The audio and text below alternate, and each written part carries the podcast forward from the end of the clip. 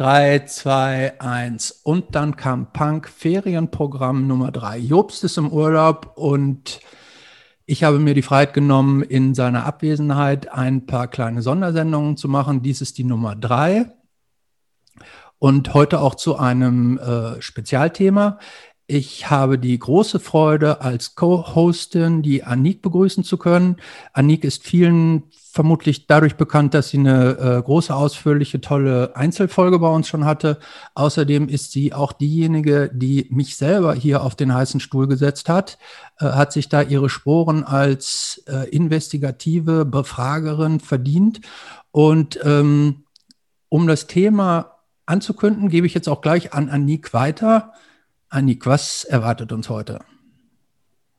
Ja, erstmal äh, freue ich mich, dass wir mehrere Gäste heute haben, ähm, die natürlich passend zum Thema da sind. Und zwar könnte man das Thema heute überschreiben mit Not Just Boys Fun. Und wir sprechen heute darüber, wie das ist, als Frau im Punk zu sein.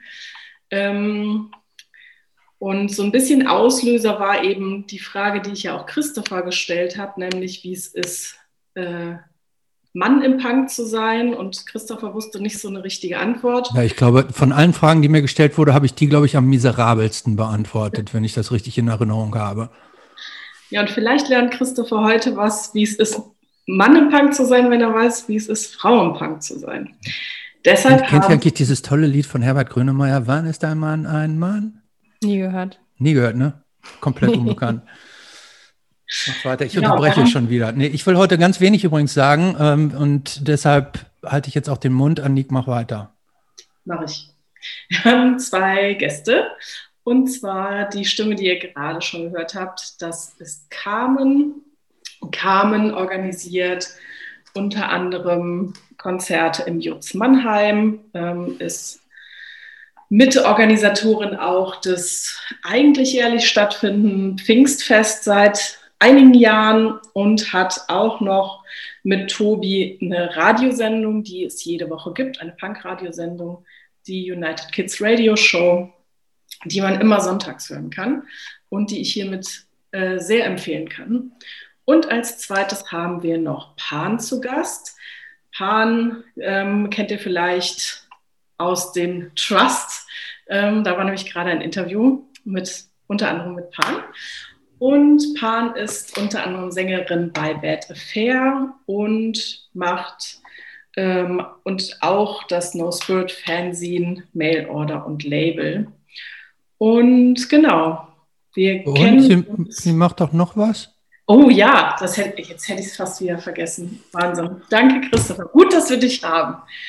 Äh, und Pan ähm, macht das oder ist auch bekannt unter Feminist Kitchen und bemalt Teller, Tassen äh, und andere Sachen, die man sich ähm, mit feministischen, würde ich sagen, Slogans, Botschaften, äh, die man sich in die Küche stellen kann, aber auch ins Büro hängen, wie ich das mache. Ähm, genau, ich freue mich sehr, dass wir hier sind, vor allem weil ich euch beide schon länger nicht gesehen habe, äh, weder digital noch analog. Und das war jetzt eine schöne Gelegenheit. Genau, und ich würde vielleicht anfangen, wie sonst Jobs und Christopher anfangen, nämlich äh, vielleicht bei Carmen und dann auch bei Pan. Wie kam Punk in euer Leben? Ähm, also erstmal äh, freue ich mich sehr, dass ich dabei sein kann und äh, auch, dass du mich gerade so lieb ähm, anmoderiert hast und ich möchte trotzdem direkt zwei Korrekturen vornehmen. Oh ja, bitte.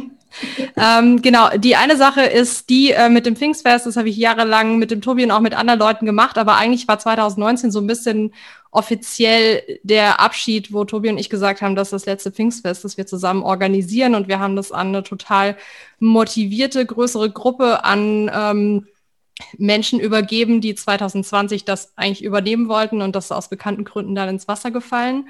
Und unsere fantastische Radiosendung United Kids, die läuft leider auch nur einmal im Monat. Ähm, oh. Und schon damit äh, bin ich manchmal ein bisschen überfordert. Ähm, Bermuda-Funk, dem freien Radio Rhein-Neckar, immer am zweiten Sonntag im Monat von 14 bis 15 Uhr.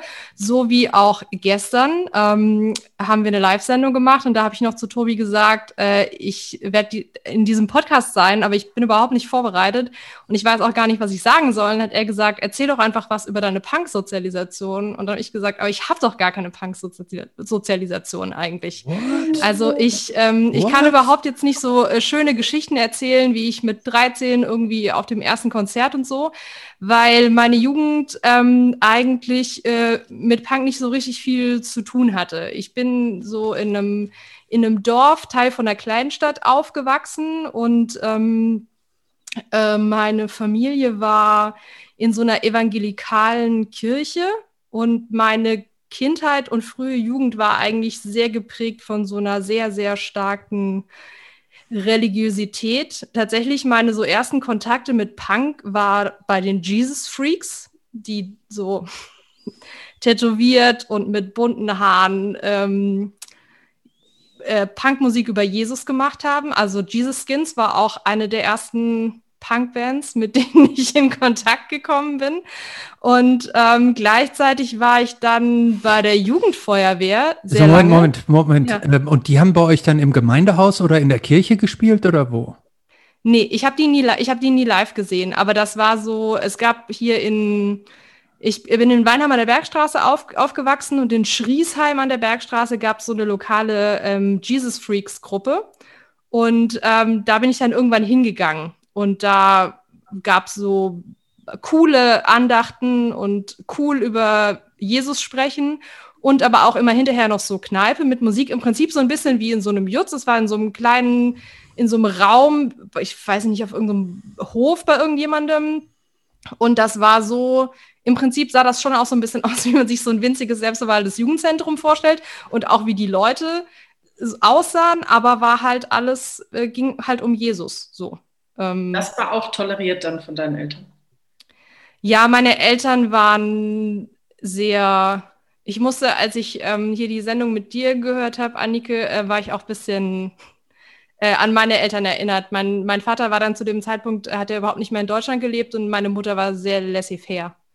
Ähm, genau, nee, das war kein Problem. Aber was und hätte denn daran anstößig sein sollen, außer dass sie jetzt Freaks waren, aber Jesus, also das ist doch schon mal. Fand, ja, das fanden die schon gut. Und meine, meine Eltern waren noch nie irgendwie so, dass sie. Ist jetzt komisch, ne, weil das ja so sehr strenggläubige Christen waren, aber die waren nie konservativ in dem Sinne von, so kannst du aber nicht rumlaufen und äh, weiß ich nicht. Also das gab es bei uns nicht. Mhm. Aber waren das, da muss ich, sorry, muss ich gleich einhaken, diese Jesus Freaks, ist das eine anerkannte Bewegung oder gab sie äh, oder gab sie jetzt nur bei euch? Nee, Hat man nee, die, sich die so vorzustellen, wie man sich die vorstellt? Lange Haare, Oberlippenbärte, äh, so Bell-Bottom-Jeans und so Lederwesten, so? Also so und da wurden dann Joints rumgereicht? So oder nicht so schön? Also es ist so, so schon so ein bisschen, also es gab sowohl quasi die eher so Punk-orientierten Jesus Freaks, auch richtig mit Iro und so, und dann gab es eher die so Hippie-orientierten Jesus Freaks mit den Schlaghosen und den Wursthaaren. Und nee, aber das ist, das ist, ich, wenn ich jetzt sage, weltweit ist wahrscheinlich übertrieben, aber das ist eine Bewegung, die gibt's auch, die gibt's auch außerhalb Deutschlands. Es gibt auch in Deutschland so ein großes ähm, Musikfestival, Freakstock wo, ähm, ich weiß nicht, ob es das jetzt noch gibt, aber damals gab es das und alle haben davon geträumt, da mal hinzufahren, um da eben diese ganzen Jesus-Bands mal live zu sehen. Und vor allem sind die halt so, die reden halt auch so cool, ne? Klar, die sind alles ist mega cool, mega lässig und so. Und Jesus ist Jesus. mein bester Freund und das ist so cool, weil, weißt du, da kann ich einfach nicht so hier spießig wie die Gesellschaft. Bei Jesus kann ich einfach so sein, wie ich bin und er liebt mich mit meinen Tattoos und meinen Piercings. So. Mhm. Hm. Ja. Und wann kam dann der Wechsel zum richtigen Punk bin ich versucht Das hat sich so ein bisschen, ich hatte, ich, ne, ich war so sehr ich bin sehr christlich, äh, extrem christlich aufgewachsen und dann bin ich aber außerdem auch halt so dörflich aufgewachsen und war in der Jugendfeuerwehr, seit ich zehn war. Und da bin ich dann mit so Bands in Kontakt gekommen wie den bösen Onkels oder Rammstein. Ich habe super viel Rammstein gehört in meiner Jugend. Äh, bis meine, musste die CDs von meiner Mutter verstecken, weil sie da das dann da doch Angst hatte, dass man vielleicht vom Teufel verführt wird. Ähm, die bei, genau bei Müller gekauften Rammstein-CDs wurden äh, bei, wenn sie sie gefunden hat, konfisziert. Ähm, und äh, dann habe ich so, was man damals halt so gehört hat. Ne? Also ich bin 86 geworden, muss man vielleicht noch dazu sagen. Also es war dann so meine, meine Jugend, so späte 90er, frühe 2000er, äh, genau so Slipknot, Korn, Rammstein. Tote Hosen, was man halt auch so auf diesen, bei diesen, auf diesen Feuerwehrzellagern auch gehört hat. Und dann hat sich das mit diesem Christentum ist immer weiter in den Hintergrund geraten und dieses ähm, Saufen, äh, Saufen, viel Saufen-Ding und Feuerwehr ist immer dominanter geworden. Und so, sage ich mal, so richtig in Kontakt mit so guter Musik bin ich eigentlich, glaube ich, erst gekommen, als ich schon so 18, 19 war. Und wie? Hm, so ich glaube tatsächlich. Hat sich so ergeben. Oder was ist denn gute Musik für dich? ähm, ich habe, glaube ich, damals dann ähm, witzigerweise ist so der Kontakt zu so DIY-Punk über Antifa gekommen für mich. Ich war früher, ne, ich bin ja in der Nähe von Mannheim aufgewachsen. Ich war, glaube ich, mit 15 oder so zum ersten Mal auf einer Party, auch im Jutz Mannheim, aber halt auf einer Drum and Bass Party. Also ich war da, ich wusste überhaupt nicht, dass da auch Punkkonzerte stattfinden. Das hat mich nicht interessiert in dem Sinn, sondern ähm, ich war da halt auf Drum and Bass Partys und habe auch viel Hip Hop gehört zu der Zeit. Ähm, und mein Bruder, der zwei Jahre jünger als ich, der war so ein richtiger Schlappiro Mercedes-Stern um den Hals Rumpelpunker. Und ähm, der hat halt so, so viel so Deutschpunk gehört ähm, und so ein bisschen Ska. Und so ein bisschen witzig, weil man sagt immer so, von den großen Geschwistern kommt die Beeinflussung. Bei mir ist dann zum Teil auch durch, einen kleinen, durch meinen kleinen Bruder gekommen.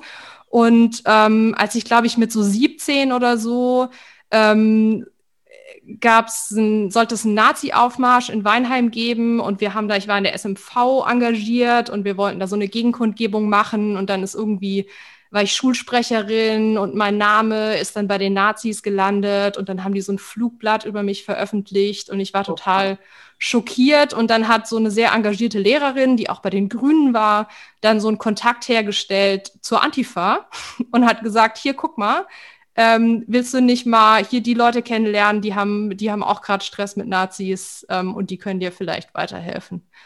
Und ähm, so habe ich dann im Endeffekt ähm, über Umwege relativ bald Tobi kennengelernt, mit dem ich ja dann auch lange zusammen gewohnt habe und das Pfingstfest gemacht habe und immer noch diese United Kids, diese Radiosendung mache.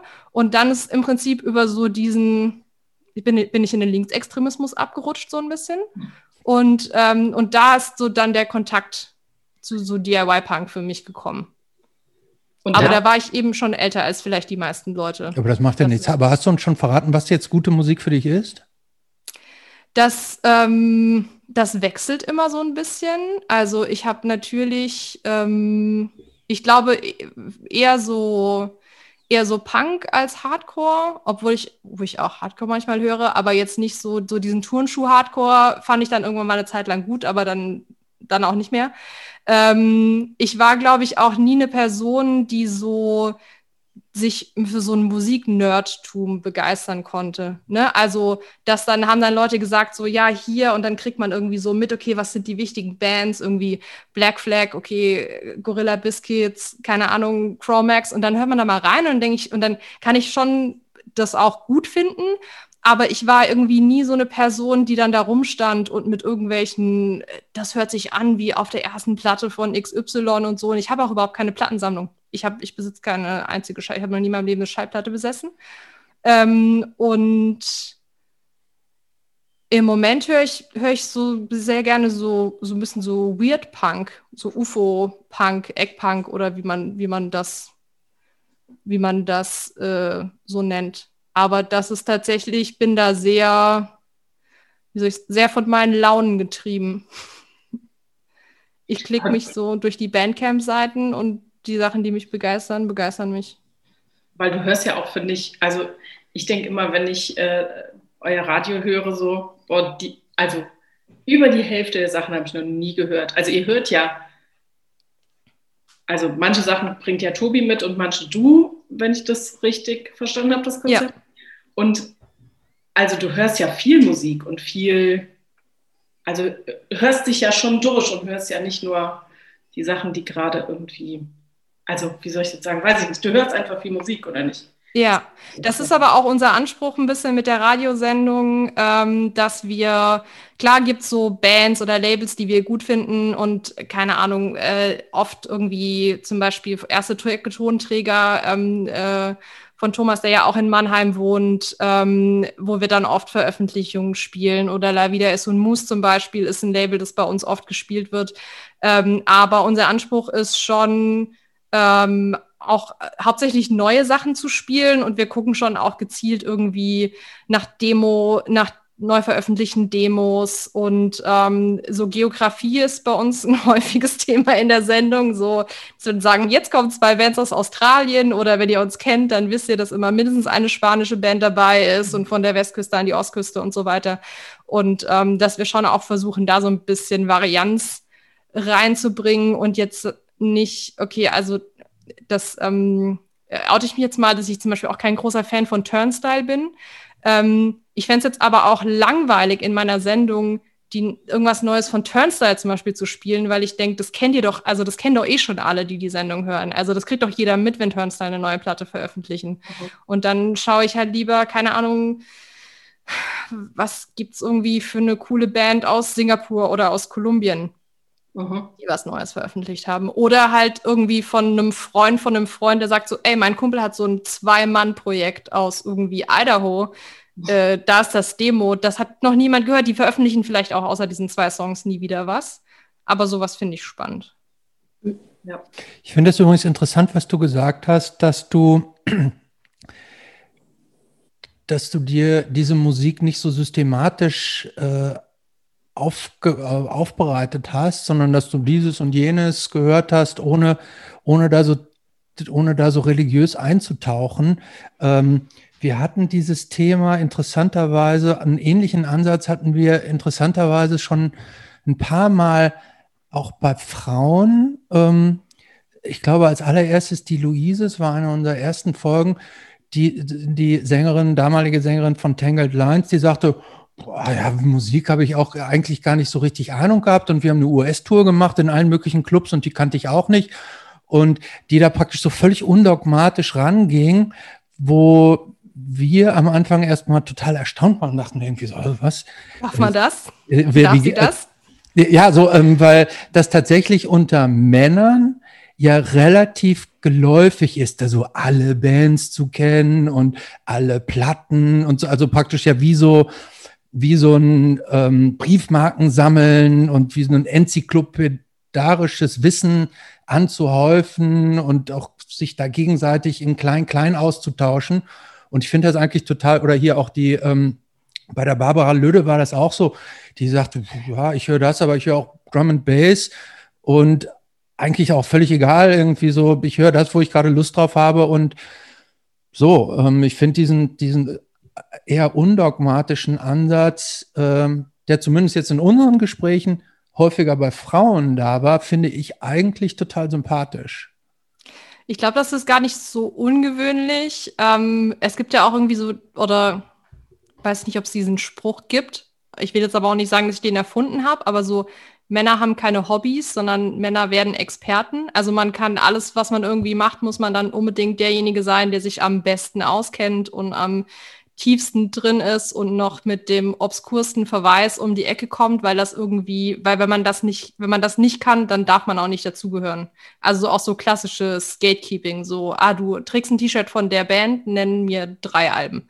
Mhm. Ähm, ist, glaube ich, ähm, eher so ein typisches Männerding. Mhm. So in der Breite gesehen. Es gibt sicher auch Frauen, die das machen und vor allem soll das jetzt auch nicht heißen, dass es nicht super viele Frauen gibt, die auch mega die Musiknerds sind und genau auch diesen unglaublichen Fundus an Wissen mit sich rumtragen. Ich bin das aber nicht. ich fand, das war für mich nie erstrebenswert. Ich bin da, glaube ich, viel zu sehr so getrieben von, ähm, von vielseitigen Interessen und einer kurzen Aufmerksamkeitsspanne. Und ich glaube aber auch nicht, dass das was ist, wie soll ich sagen, das war nie das, wo ich das Gefühl hatte, dass das ist das, was ich jetzt beitragen will zu einer Radiosendung oder zum Beispiel, ähm, mhm. dass ich da jetzt erstmal eine Viertelstunde erzählen kann, in welchen anderen Projekten und an wen mich jetzt der Gitarrensound erinnert, so, sondern ich glaube eher vielleicht ist, ich höre viel Musik, ich habe vielleicht manchmal einen guten Riecher, das zumindest das Feedback, das ich bekomme, dass es den Leuten gut gefällt, was ich aussuche, so, ja, aber diese, ich hatte nie den Anspruch an mich selber. Ähm, ich bin beeindruckt, wenn, wenn andere Frauen so das, ähm, das wissen. Zum Beispiel äh, Anna Seidel, eine gemeinsame Freundin von Annik und mir, die ist so eine wandelnde Musikenzyklopädie und das finde ich immer total toll, aber in ihrer Anwesenheit komme ich mir auch immer total oft wie so eine Hochstaplerin vor. Aber das auch okay. Bevor wir jetzt näher ins Thema einsteigen, ob das jetzt mit Frausein zu tun hat oder nicht, ähm, würde ich gerne wissen, wie Pan überhaupt zum Punk kam. Äh, ja, auch nochmal kurz vielen Dank, dass ich dabei sein darf in so guter Gesellschaft. Ähm, genau, ich fange direkt an. Ähm, ich habe vier ältere Geschwister, die mich tatsächlich auch musikalisch stark beeinflusst haben. Und das heißt, dass ich glaube, eine meiner frühesten Kindheit, Kindheitserinnerungen ist, oder eine meiner musikbezogenen frühesten Kindheitserinnerungen ist, dass ich bei meiner ältesten Schwester, die 14 Jahre älter ist, im Auto saß. Da war ich sechs, sieben, acht oder sowas und wir sind ins Freibad gefahren. Und es, äh, sie hatte auf dem Tape eine Coverversion von Resolution der Kommunaden. Ich glaube, das war damals von, hießen die Heiter bis Wolkig oder Härter bis Wolkig oder haben sie den Namen gewechselt in der Zeit? Keine Ahnung.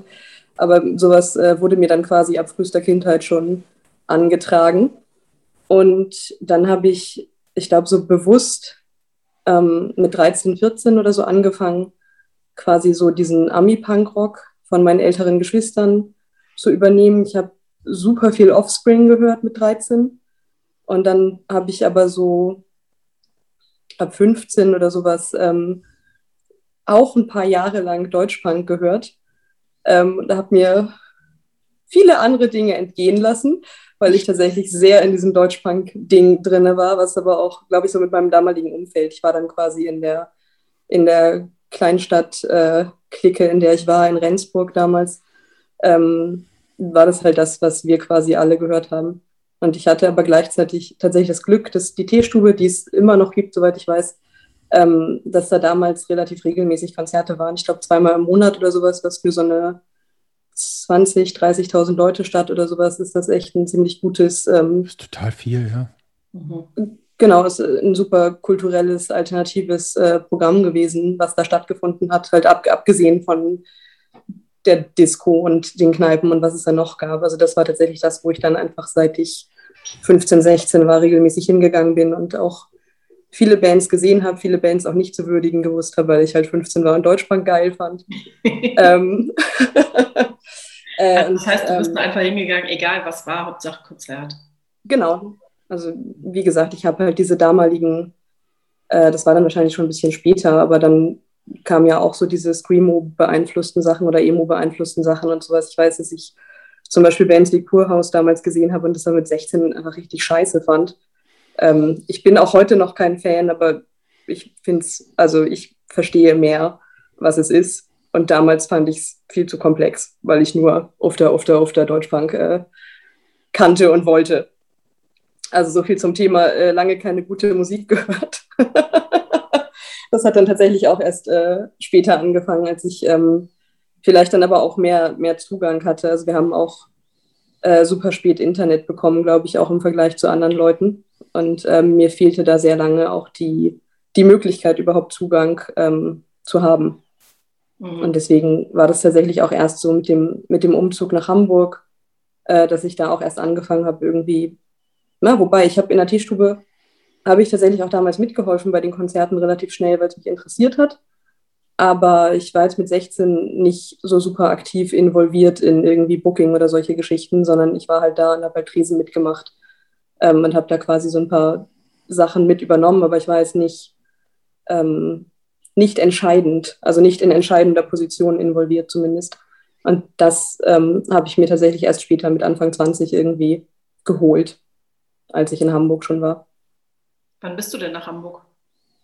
Ähm, direkt nach dem Abi mit 2021 war ich da. Mhm. Ähm, das war, also genau, ich bin 87 geboren, um das kurz äh, zur Einordnung dazu zu geben. Ähm, dann bin ich 2008 nach Hamburg gezogen, habe eine Ausbildung gemacht, äh, war da tatsächlich erstmal noch nicht so direkt involviert. Also ich bin auf ein paar Konzerte gegangen und auch in so ein paar quasi äh, kleineren Läden auf jeden Fall gewesen. Aber ich war da noch nicht so aktiv involviert. Es fing erst, nachdem ich im Ausland, also nach Abschluss der Ausbildung, dann war ich im Ausland, dann kam ich wieder und dann habe ich mich quasi so ein bisschen neu orientiert. Also es fing tatsächlich erst so 2013 an. Und Was dann. Für eine Ausbildung gemacht? Entschuldigung. Bitte? Was für eine Ausbildung hast du gemacht? Äh, Veranstaltungskauffrau. Ah. Also ich äh, hatte auch durchaus mit der Wahl des Berufes den Wunsch, quasi in den Bereich Konzertveranstaltung zu gehen, ursprünglich. Den Ausbildungsplatz habe ich aber beim Theater bekommen ähm, und habe dann festgestellt, dass es auch ganz cool ist und bin dementsprechend zwar immer noch in der Kulturbranche, aber halt eher im Bereich Theater und äh, bin eigentlich jetzt auch froh, dass ich nicht beruflich, ähm, also nicht nicht hauptberuflich im äh, Musikbereich irgendwie tätig bin, sondern mir das als, als Hobby und Freizeitaktivität erhalten kann. Ähm, genau, habt ihr Fragen? Ich habe das Gefühl, ich habe gerade ein bisschen den Faden verloren. Äh, genau, du bist dann nach dem Auslandsaufenthalt wiedergekommen und hast dann angefangen, dich zu engagieren. Hast dann, womit hast du angefangen? Ähm, mit der Trennung von meinem damaligen Freund und dem Umzug.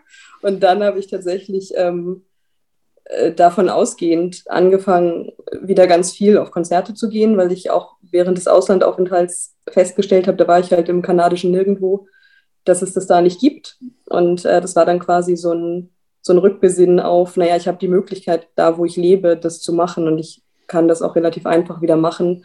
Das mache ich auf jeden Fall, wenn ich zurück bin. Ähm, genau, und dann habe ich halt angefangen, wieder äh, quasi in kleineren Locations oder in äh, AZs und sowas eben auf Konzerte zu gehen oder beziehungsweise halt äh, im, im Fall von Hamburg Gängeviertel, Rote Flora, was es da halt so gibt. Ähm, und habe dann einfach relativ, jetzt muss ich gerade selber kurz überlegen, ähm, ja, aber ich habe dann ganz gut quasi äh, Anschluss gefunden an entsprechende Leute, mit denen ich vorher noch nichts zu tun hatte bin dann 2013 auch in eine Konzertgruppe mit reingegangen, die Konzerte veranstaltet haben und habe da auch sehr lange äh, Konzerte mit denen veranstaltet und genau, habe dann quasi mich da so eingenistet in diesem Szene-Kontext. Wie, wie ist das denn genau abgelaufen? Wenn ich mir jetzt vorstelle, du bist aus deinem Auslandsjahr zurückgekommen und hast dich von deinem Freund getrennt und bist dann häufiger auf diese kleineren Shows gegangen. Kanntest du da denn tatsächlich schon Leute oder hast du da denn einfach Leute angesprochen und hast gesagt, hier, ich suche neue Freunde oder darf ich mal mitmachen? Oder wie, also wie lief das ab? Ähm, teilweise sowohl als auch. Also ich bin ähm, zum Beispiel mit meiner Schwester, also mit meiner mir altersmäßig am nächsten stehenden Schwester, bin ich quasi eher befreundet als verwandt sozusagen. Ähm, das heißt, dass wir auch viel miteinander machen. Und mit der bin ich viel auf Konzerte gegangen. Ich hatte dann damals. Die wohnt ähm, auch in ähm, Hamburg. Die wohnt auch in Hamburg, Ach, genau. Mhm. Äh, genau. Und bin, habe damals äh, über eine Zwischenmiete als mein, okay, das muss ich kurz erklären. Also ich war ein halbes Jahr im Ausland, dann kam ich wieder. Dann war mein damaliger Freund nochmal für drei oder vier Monate im Ausland. In der Zeit hatte ich eine Zwischenmieterin in der Wohnung mit drinne. Äh, mit der ich auch viel auf Konzerte gegangen bin, die damals gerade von Köln nach Hamburg gezogen ist und äh, gleiche Interessen hatte. Deswegen hat sie auch dieses Zimmer bekommen. Und äh, als mein damaliger Freund eben wiederkam, habe ich mich dann relativ schnell getrennt äh, und bin halt umgezogen, aber hatte mit dieser damaligen Zwischenmieterin, das ist inzwischen auch eine Freundin von mir, ähm, den Kontakt eben behalten, habe das mit der viel gemacht und habe tatsächlich auch äh, in Hamburg auf Konzerten Leute wieder getroffen, die ich eben aus diesem Teestubenumkreis aus Rendsburg auch noch kannte, die auch sozusagen ah, diesen. Kontexten erhalten geblieben sind. Das waren tatsächlich dann doch eine Handvoll Leute, die ich da auch kannte. Und dann kommt man ja, hm. ähm, wenn man da quasi erstmal so einen Anschlusspunkt hat, kommt hm. man ja dann mit anderen Leuten irgendwie eher, eher in Kontakt. Ich glaube, hm. Äh, das, also es hat sich relativ, es hat sich nicht super schnell innerhalb von vier Wochen ergeben, aber ich hatte ja Interesse und Bock drauf und bin einfach ganz viel auf Konzerte gegangen und dann trifft man ja letztlich auch immer die gleichen Leute wieder und dann kennt man jemanden, der kennt jemanden, dann mhm. lernt man die nächste Person kennen und dann genau, äh, wie gesagt, zeckt man sich da so langsam rein. Also ich zumindest. Und dann hast du Konzerte organisiert. Genau, dann habe ich Konzerte organisiert, ähm, habe das, die Konzertgruppe gab es relativ lange. Es kam mir zumindest relativ lange vor. Ich glaube, weiß ich nicht, bis 2016 oder 17 oder sowas haben wir das auf jeden Fall gemacht. Ähm, der eine Mensch, der in dieser Konzertgruppe war, mit dem spiele ich jetzt zum Beispiel auch bei Berde Fair inzwischen in einer Band. Ähm, das ist ganz cool, weil wir uns sehr lange kennen. Oder also sehr lange, aber weil wir uns einfach schon vorher kannten und äh, länger kennen. Ähm, genau, dann habe ich im, im Verlauf dieser Konzertgruppenaktivität, habe ich ja zum Beispiel auch Carsten kennengelernt, habe mit dem äh, dann das erste No Spirit Fanzine zusammen gemacht, weil ich dann mega Bock hatte, ein Fanzine zu machen, aber nicht so viel Lust, das alleine zu machen. Und dann äh, habe ich mir ihn dazu geholt. Ähm, genau, dann ist daraus quasi auch so diese Label-Aktivität irgendwann geworden und daraus dann auch irgendwann der Mail-Order nochmal so gewachsen. Und genau. Aber dieses ganze Mail-Order und Label-Ding, ist das Hobby oder schon auch Beruf und Geld verdienen damit? Also ähm, ich habe tatsächlich einen, einen Hauptberuf, wobei ich da im Moment, weil Kulturbranche, äh, bin ich in Kurzarbeit. Und äh, mit dem Mail-Order kommt tatsächlich auch Geld rum. Aber es ist jetzt auch nicht so, es ist jetzt nicht so, dass wir davon tatsächlich die Miete zahlen würden. Also es kommt Geld dabei rum, aber es ist jetzt auch nicht ähm, herausragend bombastisch viel. Es ist, ich glaube, wenn man es auf einen Stundenlohn runterrechnen würde, ähm, würde das Arbeitsgericht sich sofort melden, wahrscheinlich. Mhm. Die melden sich nicht aktiv, ich weiß, aber äh, dann wäre es, glaube ich. Also, Mindestlohn wird es nicht sein. Nein, das ist auch nicht annähernd Mindestlohn, glaube ich. Gibt es irgendeine Spezialisierung, die ihr habt? Also irgendwas, was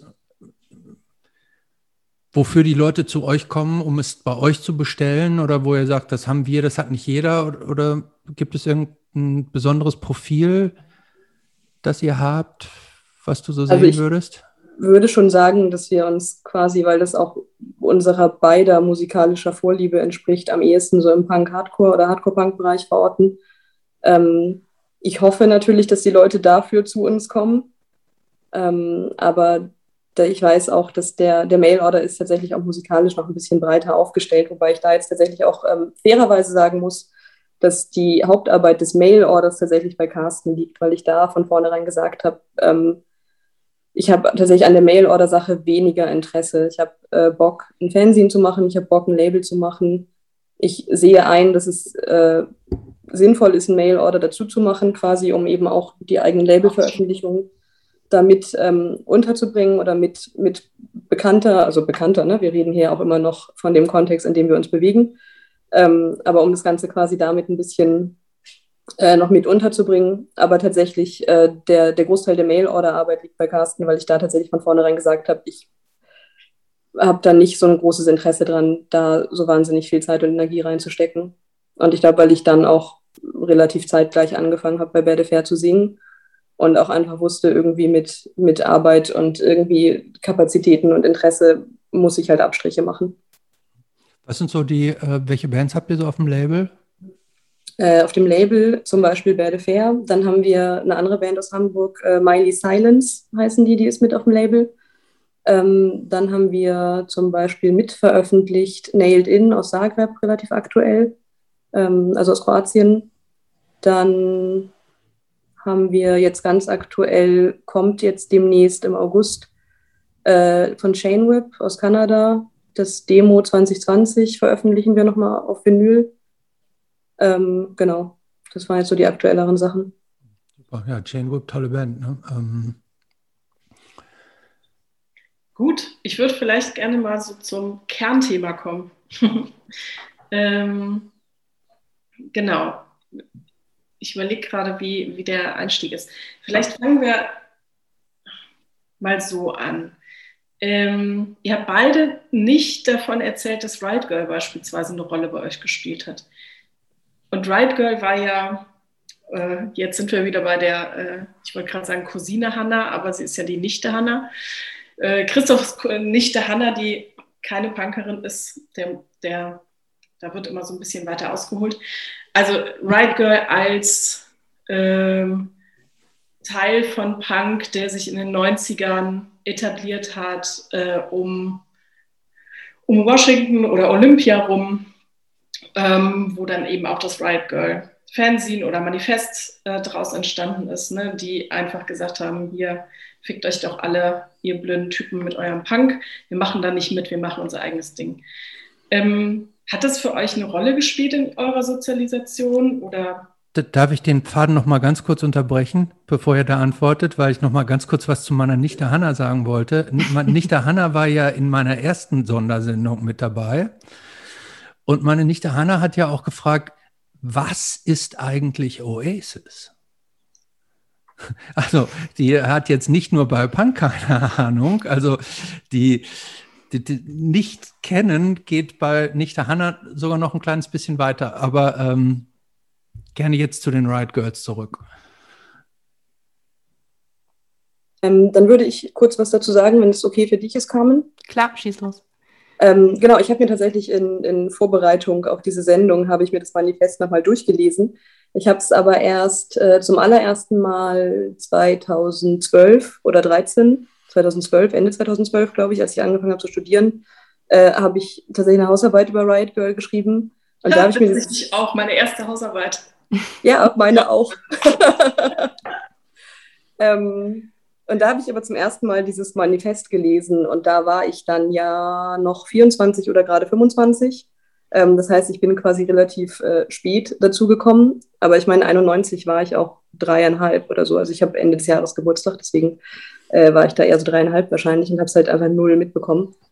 Und ähm, ich weiß, dass ich das aber damals gelesen habe und dass es für mich total mind-blowing war, irgendwie auch mit 20 Jahren Abstand habe ich es halt gelesen und dachte, boah, krass, das ist genau das, wie es mir geht. Und das spricht mir so aus der Seele und das spricht so alles an, irgendwie, was ich denke. Und ich habe mir auch das äh, erste oder zweite äh, Bikini Kill Scene habe ich irgendwo online gefunden und äh, mir das durchgeguckt. Und das ist ja also nicht nur das Manifest, was einfach sehr toll zu lesen war für mich, sondern dieses ganze Heft, wo ich dachte, oh mein Gott, die sprechen mir aus der Seele. Und es ist schon 20 Jahre her und wie wenig hat sich eigentlich geändert. Und das hat mich, ich weiß, dass mir das aber auch nochmal voll den, voll den Schub gegeben hat, quasi ähm, in meinen, in meinen Szeneaktivitäten oder überhaupt mich quasi da vergleichsweise selbstbewusst dann zu positionieren und einfach ähm, festzustellen, okay, das, das ist mein Ding und ich habe halt Bock, das zu machen. Und äh, es gab auf jeden Fall mindestens vor 20 Jahren schon mal Frauen, denen es genauso ging oder geht. Und ich bin auf jeden Fall nicht alleine damit. Also ich weiß, dass ich es total mindblowing fand, das zu lesen äh, weil es mir halt so aus der Seele gesprochen hat. Aber was steht denn in dem Manifest drin? Du ähm, das nicht, Christopher? Wie bitte? Kennst du das nicht, Christopher? Ah, ich kenne es nur vom Begriff, aber ich weiß tatsächlich nicht, was in dem Riot Girl Manifest drin steht. Also wenn ihr mich jetzt fragen würdet, müsste ich mit den Schultern zucken oder ich müsste mir irgendwas aus den Fingern saugen. Also äh, aktiv weiß ich es nicht. Hanni, eh, du bist gut vorbereitet. Aber das ist ja nochmal, also ich habe ähm, ich habe es äh, hier quasi abgetippt irgendwo im Internet gefunden, deswegen keine Garantie für Wortgenauigkeit. HistoryisAweapon.com ist meine Quelle. Äh, und der erste Punkt ist zum Beispiel, because us girls crave records and books and fanzines that speak to us, that we feel included in and can understand in our own ways. Um, because we want to make it easier for girls to see, hear each other's work so that we can share strategies and criticize slash applaud each other. Ähm, und ich hatte hier noch einen Punkt, den ich ziemlich cool fand. Ähm, äh, zum Beispiel, because doing, reading, seeing, hearing cool things that validate and challenge us can help us gain the strength and sense of community that we need in order to figure out how bullshit like racism, able bodyism, ageism, speciesism, classism, thinism, sexism, anti-Semitism and heterosexism figures in our own lives. Ähm, und oh, der, letzte, der letzte Punkt ist auch sehr schön tatsächlich. Because I believe with my whole heart, mind, body that girls constitute a revolutionary soul force that can and will change the world for real. Also um mal ein paar vier Punkte von, keine Ahnung, 15 bis 20 Punkten eingeworfen zu haben. Und es ist halt viel, viel in dieser Manier, die, ähm, die ich als sehr empowernd empfinde, wenn ich es lese. Es ging ja vor allem auch darum, um das nochmal so ein bisschen einzuordnen, zu sagen, irgendwie kommen wir nicht vor. Ne? Also uns gibt es im Punk und wir waren immer da, aber irgendwie ist es nicht unsere Lebensrealität, über die hier gesprochen wird. Ähm, wir werden irgendwie nicht ernst genommen, nicht so wahrgenommen. Ähm, und dadurch gab es ja überhaupt diese Zusammenschlüsse. Genau, und ähm, quasi auch uns wird vermittelt, dass unsere äh, Scenes oder was auch immer wir machen oder Bands, in denen wir spielen, dass das quasi äh, alles nichts ist, so ungefähr im Vergleich zu den männerdominierten Dingen, die stattfinden. Dass wir unsere Instrumente nicht beherrschen, irgendwie sowas stand da auch noch äh, drin, oder dass uns vermittelt wird, dass mhm. wir das gar nicht können. Mhm. Da kann ich kurz Hansaplast zitieren, für eine Frau gut. ja, ich glaube, ähm, um da mal anzuschließen, äh, wir sind ja Pan äh, ungefähr im gleichen Alter. Äh, ich habe das natürlich live auch nicht ähm, mitverfolgt, sondern eher äh, mir dann retrospektiv ähm, nochmal angeschaut. Ich glaube, mein erster so entfernter Berührungspunkt war vielleicht Kimia Dawson. Ähm, weiß ich nicht, ob die euch was sagt. Ähm, so eine Liedermacherin aus Olympia, äh, Washington auch, die mit Adam Green Sachen zusammen gemacht hat. Ich könnte jetzt aber auch keine Jahreszahl mehr benennen. Ich weiß aber, dass ich Kimia Dawsons Songtexte in meiner MySpace-Bio stehen hatte oder so. Ähm, und ich weiß auch gar nicht mehr, ob sie da irgendwie aktiv beteiligt war oder ob sie sich da immer nur so positiv drauf bezogen hat. Ich weiß auf jeden Fall noch, dass ich diesen Begriff Riot Girl irgendwie im Kontext von Kimia Dawson zum ersten Mal gehört habe, aber dann mehr auch nur so, ah ja, okay, das ist ja auch ganz interessant.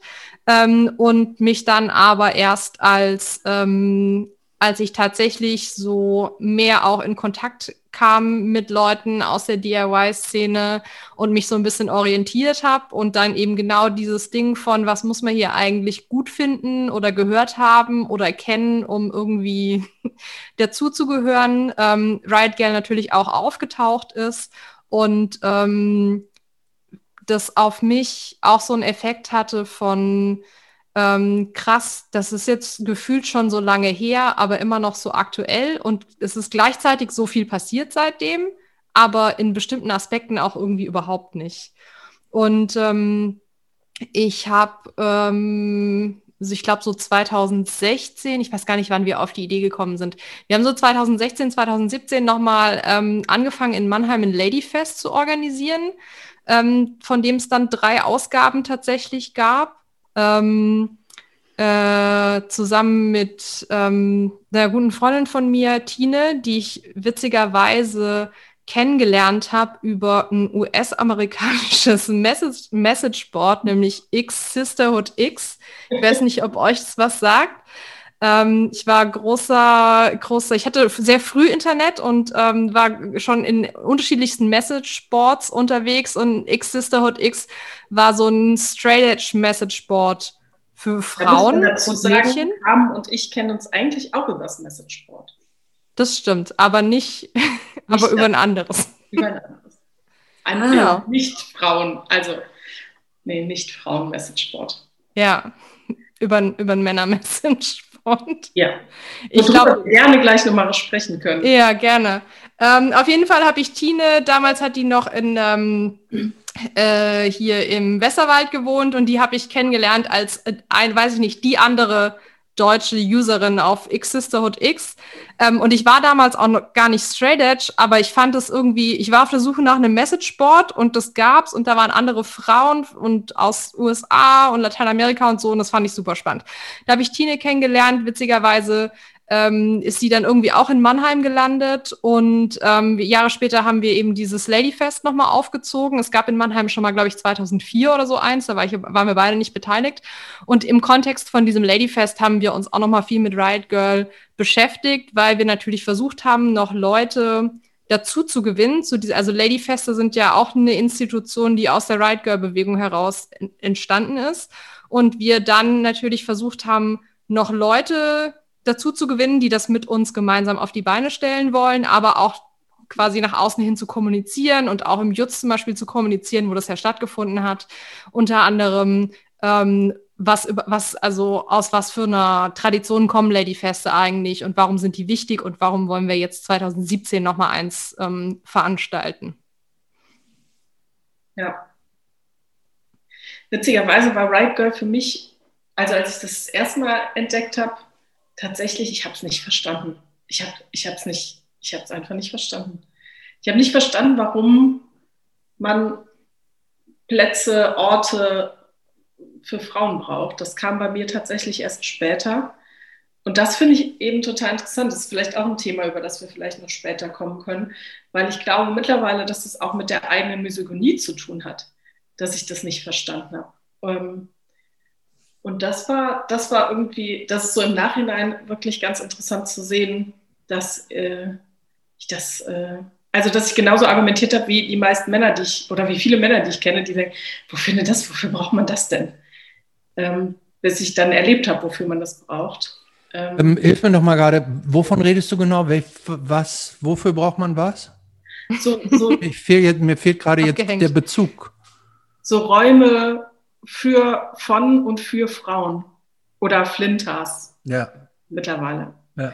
Ähm, und ich habe nie verstanden, warum ich das brauchen sollte, weil mir ging es doch gut äh, bei den Männern. Und ich hatte ja eh fast nur männliche Freunde und fand andere Frauen ja eh oft doof, weil die mir zu mädchenhaft, zu emotional, zu mh, aufs Äußere bedacht waren und habe das nie verstanden, bis ich irgendwann gecheckt habe, äh, was ich da eigentlich gerade selber mache. Ähm, das ist aber so ein bisschen die Evolution, die man durchmacht als Frau oder als Nicht-Mann in so Männerkontexten, ähm, dass man erst über dieses ähm, sich, sich abgrenzen. Man ist nicht so wie die anderen Frauen, deswegen passt man da gut rein und deswegen hat man selber auch da seinen, seinen Platz und dann ist es irgendwie auch, okay, es gibt hier nur sehr wenige von uns, deswegen sind wir was Besonderes. Ähm, und die, die das nicht aushalten und ihre eigenen Räume brauchen, die sind wahrscheinlich nicht tough genug und bis man das mal gecheckt hat und überwunden hat, mhm. ähm, das dauert so seine Zeit. Ja, das Gebe ich euch beiden absolut recht. Also äh, ist quasi auch meine Evolution, wie du es gerade so schön genannt hast, äh, dass ich auch irgendwie mit, auch mit 20 tatsächlich irgendwie dachte, so, ah, wieso, was denn? Äh, weil man hat sich da quasi so ein bisschen diesen, diesen vermeintlichen Platz irgendwie erkämpft, also zumindest äh, in meiner damaligen Wahrnehmung. Und äh, dann, dann ist doch alles okay. Aber genau, ich habe dann als ich das dann, wie gesagt, gelesen habe und so, war davor, ich glaube, da war davor schon so ein halbes Jahr so ein, so ein äh, oder vielleicht auch vorher, ich weiß es ehrlich gesagt nicht mehr. Aber auf jeden Fall, als ich, als ich das, das erste Mal gelesen habe, äh, hat es mich ja total, total umgehauen und total angesprochen. Aber ich glaube, hätte ich das mit 19, 20 gelesen oder 21, hätte ich auch gedacht, was wollen die denn? Verstehe ich nicht. Was soll das? Die können doch auf Konzerte gehen. So, also diese geschützten Räume war auch, war auch schon ein Teil dieses Riot Girl Manifests, ja? Ja, also. Habe ich das hier so richtig verstanden? Also, also das heißt. Ich, ich also ich kenne das aus, dieser, aus diesem Flinter-Ding, daher kannte ich das, aber ähm, meine Frage ist jetzt, das gab es auch damals schon, dieses praktisch denn das, was, ähm, das, was du Carmen, oder wer hat es zitiert? Nee, Pan hat es zitiert, das waren ja noch so, ich sage jetzt mal so relativ normale Empowerment-Sachen, sage ich mal, während dieses eigene geschützte Räume haben, ist ja, ist ja noch ein das ist ja noch ein Schritt weiter. Das ist ja nicht nur Empowerment, sondern das ist ja auch, ich, wir wollen so ein bisschen unter uns sein und einen geschützten Raum haben, ist für mich noch ein, noch ein Schritt weiter. Deshalb meine Frage, ob das eigentlich auch schon Teil des Manifests war oder ob das eigentlich später daraus erwachsen ist. Also aus dem Manifest, soweit ich weiß, da steht das nicht drin. Aber was es ja schon gab, war halt äh, ne, so Girls to the Front, ne, Typen, ihr könnt euch mal verziehen. So, wir machen jetzt mal hier unser Ding mhm. und wir sprechen vor allem Frauen an und wir wollen, dass Frauen jetzt mal vorne den Raum haben und nicht weggeboxt werden von irgendwelchen Typen. Ähm, und das, also dazu kommt ja auch noch, dass zum Riot Girl ja viel auch gehört, dass es viele Lesbenbands gab oder queere Bands, würde ich eher sogar heute sagen. Ähm, also, dass die sich ja schon auch, ähm, ja, ne, also queer und, äh, ich weiß gar nicht, wie ich sagen soll, aber auch textlich bezog das sich ja quasi auf das Leben von Frauen und auf das, was eben nicht im Punk thematisiert wurde.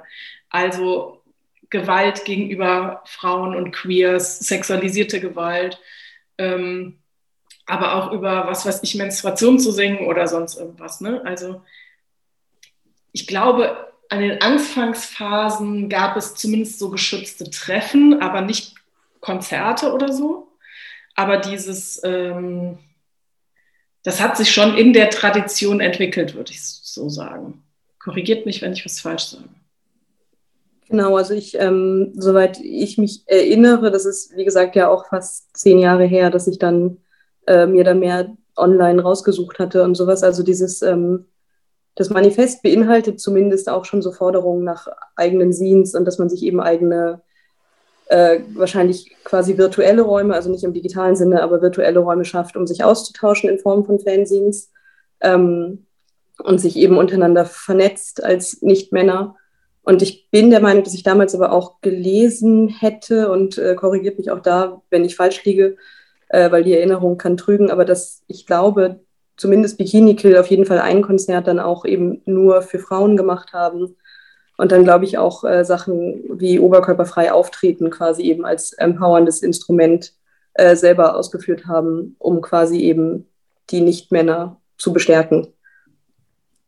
Ja, und, und, ich glaube, dass das auch alles, achso, Entschuldigung. Nee, red ruhig erst zu Ende. Ja, Entschuldigung, ich habe gerade zu lange eine Pause gemacht und wollte dann noch anfügen. Ich glaube, dass das alles in diesem Kontext von Riot Girl stattfand und deswegen alles zusammengehört. Aber genau, jetzt bin ich fertig. Äh, gut. Und na Lady Feste, die ja als, als, ich sag mal, sowohl Veranstaltungsformat, aber auch politisches Statement, ja auch aus der Riot Girl Bewegung hervorgegangen sind, waren ja spezifisch auch Räume und zwar also sowohl virtuelle als auch, was ist denn tatsächliche Räume, die ähm, spezifisch nicht für Männer waren, wo es ja genau darum ging, ähm, äh, Zeit miteinander zu verbringen, voneinander zu lernen, sich auszutauschen, ähm, weiß ich nicht, ähm, ein Instrument zu lernen, äh, irgendwas Handwerkliches zu machen, Skills weiterzugeben, eben ohne Männer.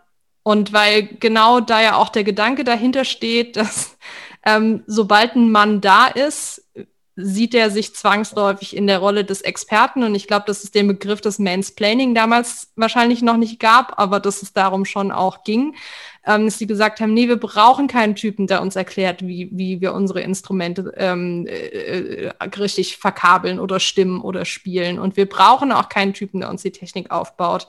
Und wir brauchen auch keine Typen, die uns erklären, welche Bands cool sind oder nicht. Und ähm, deswegen schaffen wir uns jetzt explizit die Räume, äh, wo wir unter uns sein können und diese, diesen männlichen Blick nicht haben und diese Kritik, die die ganze Zeit angebracht wird und wo wir einfach sein können.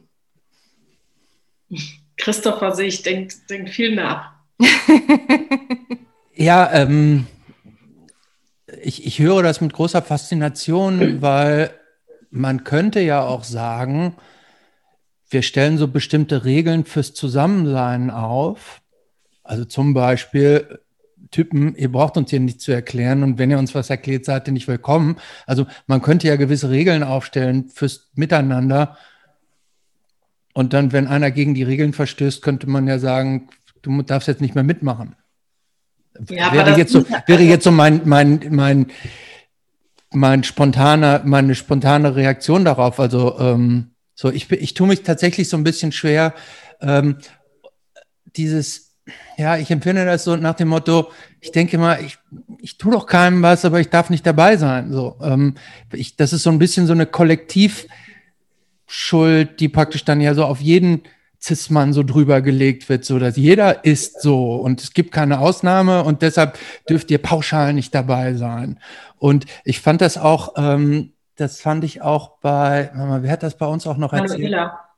Genau, Manuela, die diese, diese Kick Beatbox-Flinter-Gruppen hatte, auch für Jugendliche, wo also auch dann bei den Jugendlichen keine Cis-Jungs dabei sein durften.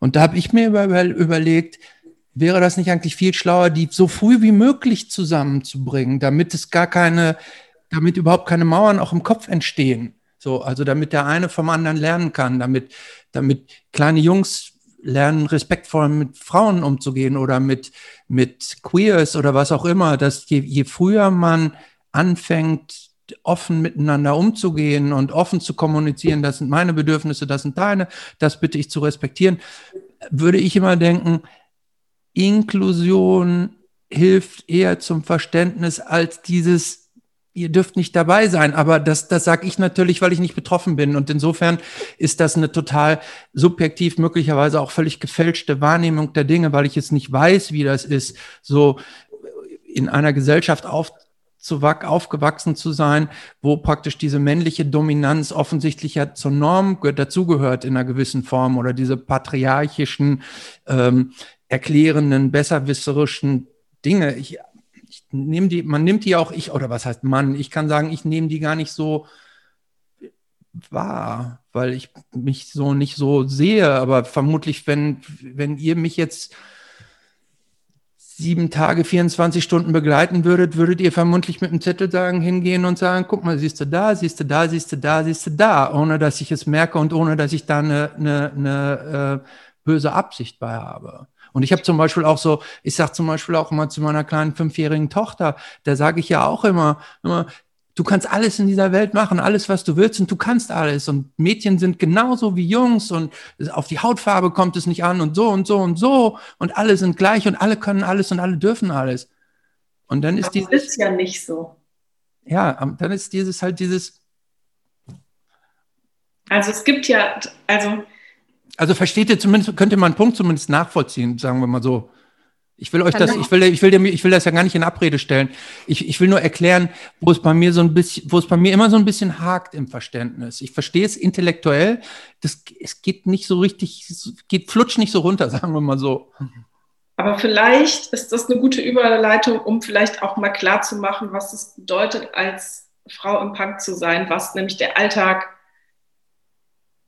zumindest oder was so Erfahrungen sind, die Frauen so im Punk machen, wo ich glaube, die unterscheiden sich nämlich schon einigermaßen von männlichen Erfahrungen. Und ähm, vielleicht ist jetzt der Punkt, um die Kategorie des Bullshit-Bingos äh, mal zu machen. Ich wünsche, wir hätten jetzt überleitende Musik. Bling, bling, bling, bling, bling, Bullshit-Bingo.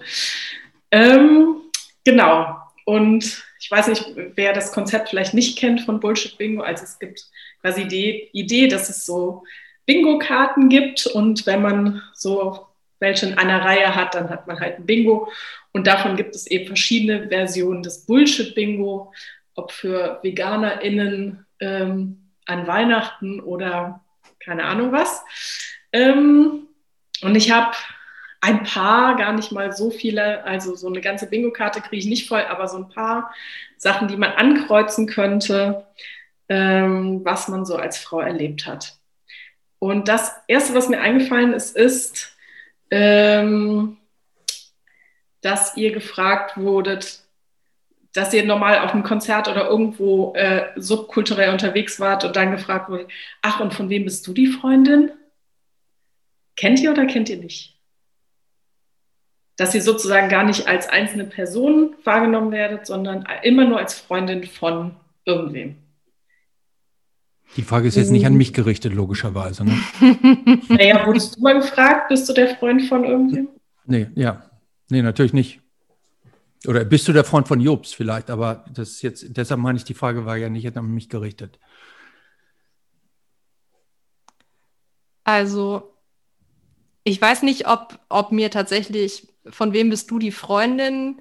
Ob, mir, ob, das, ob ich das wortwörtlich so ähm, gefragt worden bin. Ähm, aber die, ich glaube, die Intention der Frage, die habe ich schon oft erlebt. Also, weil dazu muss man sagen, dass ja auch ähm, sich viel getan hat in den letzten Jahren und ich glaube, ähm, bei vielen Männern ja durchaus äh, mittlerweile so eine gewisse Awareness dafür ist, welches Level von antisexistischer Performance von ihnen erwartet wird in der Szene. Und ähm, dass das zum Beispiel eine Frage ist, weil die ja auch so oft ähm, als Beispiel vorgebracht wird, ähm, die man so vielleicht nicht mehr stellt. Aber dass ähm, so dieses, und mit wem bist du da? Und dann, ah ja, okay. Und aber wie, wie kennst du die jetzt genau? Ah ja, okay. Also, dass man, dass man versucht, sich so dem, dem anzunähern. Ich ähm, bin mir da nie so sicher, ob die Hauptintention, die dahinter steht, rauszufinden ist, von wem man die Freundin ist, oder die Hauptintention ist rauszufinden, ähm, ist ob man, man ob man, genau, ob man noch verfügbar ist. Ähm, aber ja, ist bekannt. Mhm. Und bei dir, Pan? Ähm, genau, ähnlich. Also ich glaube, so direkt wurde mir die Frage nicht gestellt, aber tatsächlich ähm, dieses Abchecken auf Verfügbarkeit ist auf jeden Fall ein Ding gewesen. Ähm, ich habe auch äh, im Vorfeld dieser Sendung nochmal viel reflektiert, wie ich aber tatsächlich auch über die Jahre mein Verhalten auf Konzerten verändert habe, um tatsächlich ähm, solche Sachen vermeintlich vermeiden zu können, wobei das äh, natürlich weniger eine Frage meines Verhaltens ist als ähm, das Verhalten der entsprechenden Männer, die trotzdem der Meinung sind, Frauen, die auf Konzerte gehen, gehen dahin, um Männer kennenzulernen. Also offensichtlich scheinen das Männer häufig zu denken oder verhalten sich zumindest häufig so. Ähm, really? Ja. Ja. Können wir auch noch mal über das Thema äh, Bands sprechen, tourende Bands, die denken, Frauen veranstalten Konzerte, um von Musikern flachgelegt zu werden, ähm, sprechen. Ich wollte das, äh, das Thema Frauen, also auf Konzerte gehen, äh, ich möchte nicht vorgreifen, aber ähm, vielleicht stellst du die Frage auch noch, äh, aber ich, ich, also eins der ersten Dinge, die mir auch direkt eingefallen ist, äh, war auch, wie alt wart ihr, als ihr auf Konzerten das erste Mal irgendwie belästigt wurdet? Und da war ich irgendwie 15, als mir von jemandem, den ich nicht kannte, den ich noch nie gesehen habe, einfach von hinten an Hintern gefasst wurde. Als äh, vermeintliche Form der Kontaktaufnahme mhm. oder als Machtdemonstration, unklar. Ich war nicht begeistert. Mhm. Also ich wurde das mit der Freundin tatsächlich genauso gefragt, als ich Eves gefahren habe äh, und wir aufgeteilt werden sollten auf Schlafplätze und dann nicht gefragt wurde, wer will wohin, sondern ähm, von wem, welchem der Typen bist du die Freundin, damit wir zusammen irgendwo schlafen können. Und die ganz verwundert ähm, waren, dass ich dann gesagt habe, äh, von niemandem. Was? Wieso bist du dann dabei? Was machst du denn da? Ähm, genau, aber vielleicht ist das eine gute Überleitung zu Belästigung auf Punkkonzerten. Also Pan, du sagtest äh, mehrere Erfahrungen oder gängige ja. Erfahrungen. Ähm, ja, genau. Also tatsächlich auch an verschiedenen Orten. Es ist ähm, mit dem Älterwerden weniger geworden. Und ich bin nicht sicher, ob das also tatsächlich auch an meinem Alter oder auch ähm, also ich, ich möchte mir hier nicht selber die Schuld zuschieben, indem ich sage, dass es quasi an meinem geänderten Verhalten liegen könnte, weil das natürlich grundsätzlich falsch ist, dass ich der Meinung bin, ich müsste mein Verhalten ändern, damit ich nicht belästigt werde und dass ich zum Beispiel, wenn ich alleine unterwegs bin, mich anders kleide, als wenn ich ähm, nicht alleine unterwegs bin, weil das grundlegend scheiße ist, dass es so ist. Mhm. Und es ärgert mich, äh, dass ich mich quasi trotzdem davon nicht frei machen kann, weil ich weiß, wenn ich, es ist Sommer, wir haben 35 Grad, wenn ich in dieser Hose aus dem Haus gehe, werde ich in der halben Stunde, die ich irgendwo hingehe, wahrscheinlich zweimal angequatscht. Naja, nehme ich vielleicht lieber die Hose, die irgendwie doch ein Stück länger ist, weil ich heute nicht den Nerv habe, mich mit so einer Scheiße zu beschäftigen und Leute in ihre Schranken zu weisen, weil ich heute nicht die Energie dafür habe. Und ähm, das meine ich zu dem, zu dem veränderten Verhalten. Ich denke, das kennen auch viele Nicht-Männer. Ähm, dass man sich trotzdem nie zu 100 Prozent davon freimachen kann. Selbst, also ich würde es gerne, aber ich, ich kann es nicht mehr nach den Erfahrungen, die ich gemacht habe. Und wie gesagt, es fing halt damit an, dass mir mit 15 und 16 irgendwie auf Konzerten an Hintern gefasst wurde von Menschen, mit denen ich auch nicht vorher in irgendeiner flirty Connection stand oder sowas. Und selbst wenn, wäre es immer noch übergriffige Scheiße gewesen. Aber es waren auch einfach Leute, die hinter mir standen und mich einfach von hinten überraschend angefasst haben. Und das geht gar nicht. Aber ich habe, natürlich hat es mein Verhalten insofern beeinflusst, als dass ich zukünftig darauf geachtet habe, wem drehe ich den Rücken zu, suche ich mir lieber einen Platz an der Wand, damit mir niemand von hinten irgendwie äh, unaufgefordert irgendwo hinfassen kann. Das ist total stressig, den, oder? Ja, ach was. Es ist scheiße und stressig und das ist ätzend, weil ich ähm, letztlich seit ich 15, 16 bin und belästigt wurde an öffentlichen Orten, äh, bin ich ja nie wieder frei davon gewesen, nicht darüber nachzudenken, was passieren kann, wenn ich in einer bestimmten Kleidung aus dem Haus gehe. Aber wo, ähm, wo fängt denn Belästigung an? Ähm, ihr habt eben beide schon gesagt, Pan und ähm, du, ihr beide schon gesagt, dieses Abchecken, ob, ob ihr verfügbar seid. Wenn ich die ganz gleiche Situation jetzt mal versuche, ohne euch das kleinreden zu wollen, aber wenn ich die gleiche Situation jetzt mal umdrehe und sage, ich bin, ich bin ein Typ, ich ich stehe auf Punk und Hardcore und ich bin einsam und ich hätte gerne eine Freundin. Mhm. Ähm,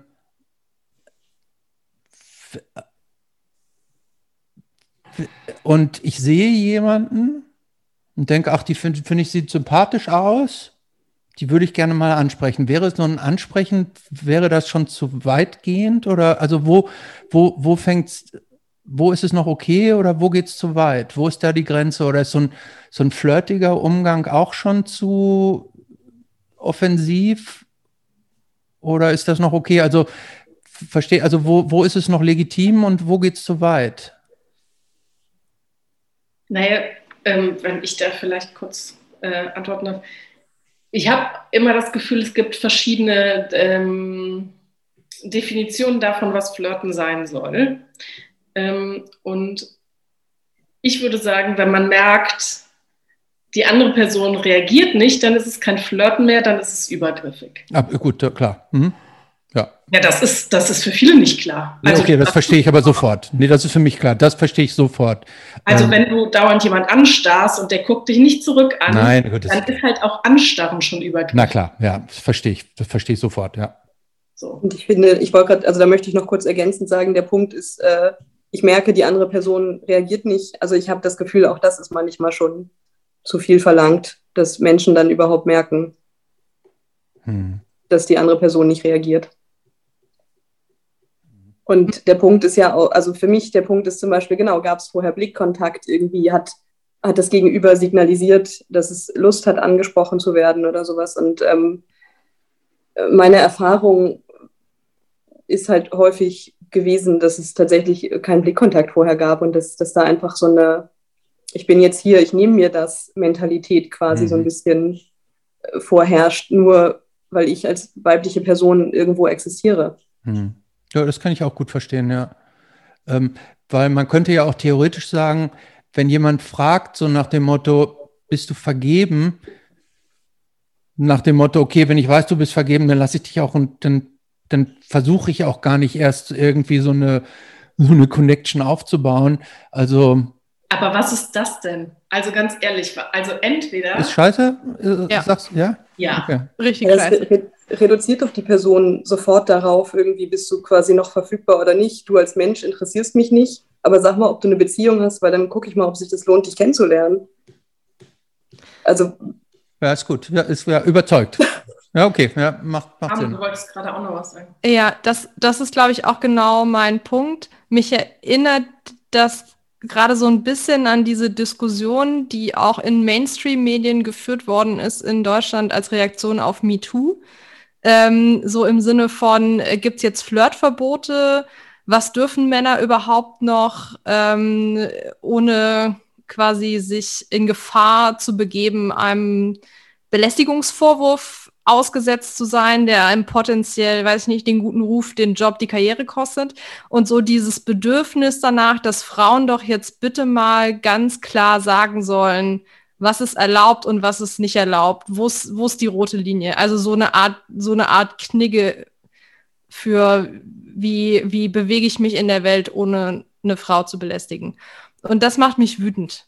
Ähm, weil da so viele, also weil da die also so viele Sachen passieren. Also diese komplette Verschiebung der Verantwortung auf die Seite der potenziell Betroffenen ähm, dieses, ähm, weiß ich nicht, sich selbst als so eine Selbstinfantilisierung und äh, so eine Performance von Hilflosigkeit. So, wenn die Frauen es jetzt aber nicht ganz genau sagen können, wie sollen die armen Männer denn rausfinden, was sie dürfen oder nicht dürfen, was okay ist und was nicht okay ist? Ähm, ne, ich unterstelle dir das jetzt nicht, dass du das so gemeint hast, aber das, das nee, sind halt Sachen, die, raus die damit, sind, Na, absolut, ja, genau, gut, die, die, ja gut, ja. Ähm, die sind halt auch schon hundertmal besprochen worden. Und genauso dieses Ding von ähm, natürlich ähm, darf man flirten und ähm, ich, ich gehe, also das betrifft ja nicht nur Männer. Also ich bin ja auch schon auf Konzerte oder auf Partys gegangen und habe gedacht, ähm, wäre schön, jemanden kennenzulernen oder so. Ähm, aber genau dieses Ding, was damit verbunden ist, zu welchem Zeitpunkt im Gespräch versuche ich das denn abzuchecken? Ähm, weil wenn es das Erste ist, was ich von einer Person rausfinden möchte, dann ist es ganz stark diese Botschaft, was ja, Pan eben auch schon gesagt ja. hat. Ich, ich möchte gerne, also, also so, so schnulzig wie das jetzt klingt, ich möchte gerne in erster Linie als Mensch wahrgenommen werden und nicht als potenzielle Geschlechtspartnerin. Und wenn jemand auf mich zukommt und versucht, ähm, im Rahmen von so einer effizienten Geschlechtsverkehranbahnung innerhalb von zwei Minuten abzuchecken, ähm, äh, ob ich grundsätzlich zur Verfügung stehe und ob da was geht oder nicht. Selbst wenn ich vorher Bock gehabt hätte, dann halt nicht mehr. Ähm, und genau dann denke ich mir so, ja, was, was soll ich denn machen, wenn ich ein Mann bin und ich gehe auf ein Konzert und ich möchte gerne eine Frau kennenlernen? Weiß ich nicht. Wie verhältst du dich denn in deinem Alltag Menschen gegenüber, die du gerne kennenlernen willst? Also fang halt ein Gespräch ich, ich an. Ich kann zum Beispiel sagen, ich habe noch, ich habe noch nie auf einem Konzert, glaube ich, eine Frau angesprochen. Kann ich, glaube ich. Aber ich finde, also da ist ja noch eine Dimension, finde ich.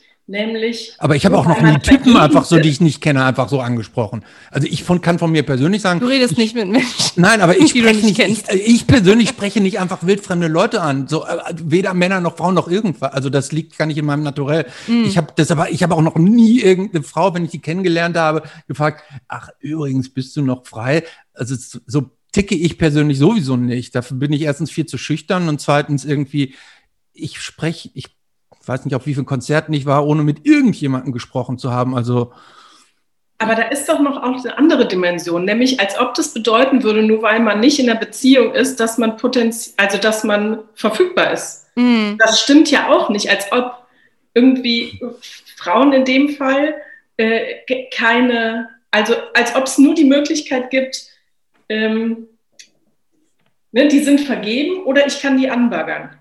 Ja, vielleicht sind sie auch nicht vergeben, haben trotzdem keinen Bock auf diesen Flirt oder Na klar, kann gut. auch sein. Aber direkt abzuchecken, bist du vergeben oder nicht, bedeutet ja auch irgendwie nicht nur, du interessierst mich als Mensch nicht, sondern auch, naja, wenn du nicht vergeben bist, dann habe ich ja eine Chance. Als ob das so wäre. Wisst ihr übrigens, was das total bizarre ist? Umgekehrt würden Fra Typen würden das, glaube ich, überwiegend als Kompliment empfinden, wenn die so, wenn die so direkt angesprochen würden. Ist bizarr, oder? Ist das so? Ja, ich glaube ja. Ja, also ich glaube ja. Also da ich jetzt hier der einzige Vertreter meines Geschlechts bin, würde ich jetzt mal sagen, überwiegend ja. Ja, weil da aber auch so eine Machtungleichheit einfach ist, ne? Und ihr einfach die Erfahrung nicht so gemacht Nee, weil auch, weil auch, weil auch Typen, ich glaube, nach meiner Meinung werden Typen seltener von Frauen angesprochen als umgekehrt. Oder? Ich kann es nicht beurteilen, keine Ahnung. Aber, oder wie häufig habt ihr denn Typen angesprochen und wie häufiger seid ihr von Typen angesprochen worden? Ich habe jetzt keine Strichliste geführt. Ah, komm, aber ungefähr. Aber ich würde schon sagen, dass ich öfter angesprochen worden bin, als ich anspreche. Ähm, ich glaube, aber das, das lässt sich ja auch relativ leicht auf ähm, so typisch männlich und typisch weibliche Sozialisationen ähm, zurückführen. Also was wird Mädchen vermittelt, wie sie sich Jungs gegenüber verhalten sollen und wie man irgendwie ähm, den richtigen Mann findet oder einen Mann von sich überzeugt und ähm, wie interessiert man sein darf oder auch nicht und was wird Männern vermittelt, wie man Frauen von sich überzeugt. Und wenn ich jetzt Männern vermittelt sage, dann meine ich eigentlich Jungs, Kinder. Mhm. Mhm. Ich würde vielleicht mal die nächste Bingo-Frage stellen. Äh, auch hier in abgewandelter Form. für eine Frau machst du das ganz gut. Also ich kenne das, äh, kenn das vor allem aus Bandkontexten, was bei mir als Sängerin nicht ganz so doll war, aber unsere Schlagzeugerin hat das ungefähr auf, sagen wir mal, jedem zweiten Konzert gehört. Für eine Frau spielst du ganz gut Schlagzeug. Ach, du hast für deine Band angefangen, oder? Schlagzeug zu spielen. So, der Klassiker. Kennt ihr das auch? Also auch nicht, nicht genau in dem Wortlaut. Ähm, ich habe es jetzt quasi in dem Bandkontext, glaube ich, auch nicht so, noch nicht zu hören bekommen, wobei ich da aber auch ergänzen möchte, dass wir 2019 so zwölf Konzerte gespielt haben oder sowas und mehr noch nicht. Und dann, dann kam direkt Corona. Ähm, das heißt, da ist der Pool quasi an Erfahrungen. Da kann ich nachher andere Fragen mit Sicherheit beantworten. Also ja, da kann ich mir dann später trotzdem irgendwo anstreichen. Ähm, genau, aber das, also in dem Kontext nicht. Ich weiß aber zum Beispiel auch, dass ähm, eine Schlagzeugerin mir auch mal erzählt hat, dass ihr mal nach deren Konzert von einem Mann erklärt wurde, dass er ja raushören könne, ob ein Mann oder eine Frau Schlagzeug spielen würde auf einer Aufnahme. Und sie sagte, sie war viel zu lange, viel zu höflich, weil sie fälschlicherweise gedacht hatte, er hätte das Konzert mitorganisiert und später hat sie erst äh, gemerkt, ähm, dass das nur irgendein so Typ war, der einfach da war. Ähm, und das hat sie mir halt dann auch irgendwann erzählt und war auch so, boah, unfassbar. Ist er also, damit zu Wetten das gegangen?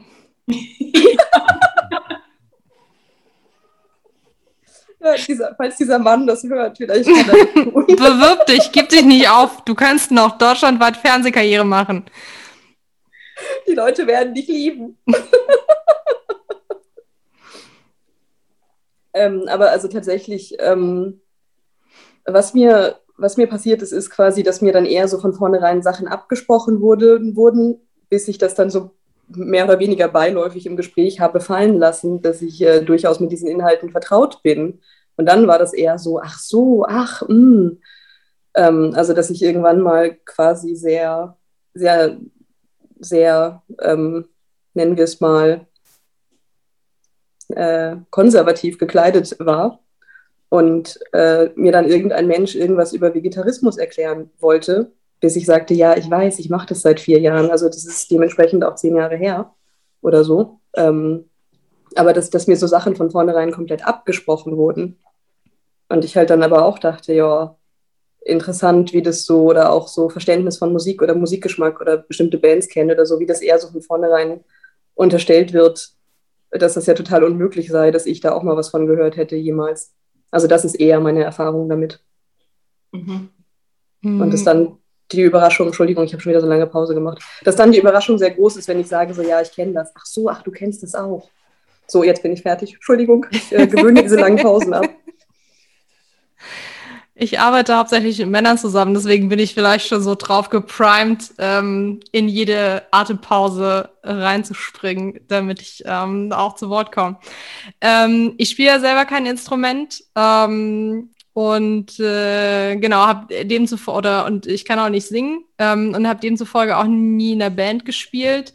Aber ähm, da auch wieder quasi, was steckt eigentlich hinter dieser, was steckt hinter dieser Aussage oder was steckt hinter dieser Frage? Und ich hatte halt durchaus schon so Situationen, wo ich ein Konzert organisiert habe, wo ich ähm, also wir haben, wir hatten auch keine Konzertgruppe. Ich habe dann mit meiner privaten E-Mail-Adresse, mit meinem vollen Namen, mit irgendwelchen Leuten äh, korrespondiert und ein Konzert ausgemacht und dann kommen die an und ich schließe denen das Hoftor auf und zeige ihnen, wo die den Van parken sollen und wo sie ihre Instrumente reinladen sollen und spreche mit denen ab, bis um wie viel der Soundcheck durch sein soll und stelle ihnen äh, irgendwie die Person vor, die den Sound macht und ähm, gebe ihnen ihre Getränkebons und mache mit ihnen die Abrechnung und drücke ihnen Bargeld in die Hand und frage sie, wann sie am nächsten Tag frühstücken wollen.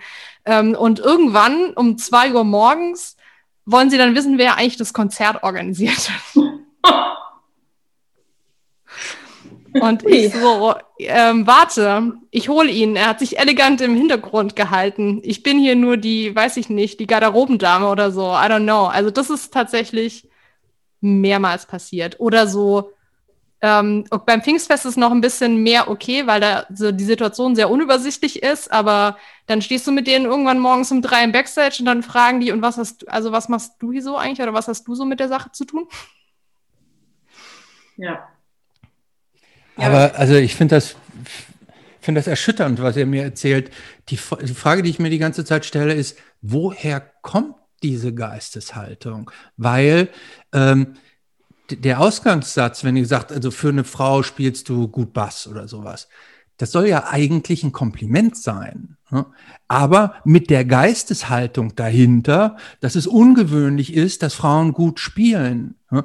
Denn sonst würde man es ja nicht positiv hervorheben. Und deshalb stelle ich mir, woher kommt denn die eigentlich bei, bei uns Männern so diese Vorstellung, dass Frauen das nicht können? Oder das, wo, wo, wo ich stelle mir gerade die Frage, woher kommt das? Das finde ich so total, ähm, ich bin total perplex irgendwie in der, klar ist mir das bekannt, aber ich, ich versuche diese, die, diese Evolution, also jetzt gerade in diesem Umkreis, ne, also warum soll, das ist jetzt ja auch nicht, so Gitarre spielen, das ist jetzt ja auch keine, also keine Sonder, weder für Frauen noch für Männer jetzt so eine besondere, das ist jetzt ja nicht so, dass man sagt, oh, du kannst, du bist Gehirnchirurgin oder du bist Gehirnchirurg. Ne? Das ist jetzt ja keine so spezielle Fähigkeit, die man überhaupt hervorheben müsste, in keinem Geschlecht. Aber woher kommt denn diese, wo, wo ist, woher kommt das denn in Männern? Ist das diese totale Verankerung, patriarchalische Verankerung, dass Frauen alles nur so unterkomplex können und alles, wenn es mal gut ist, dass es dann hervorzuheben ist? Ist das, ist das der Ursprung? Ich glaube, es ist so eine krass eingeschränkte Wahrnehmung davon, was Normalität ist.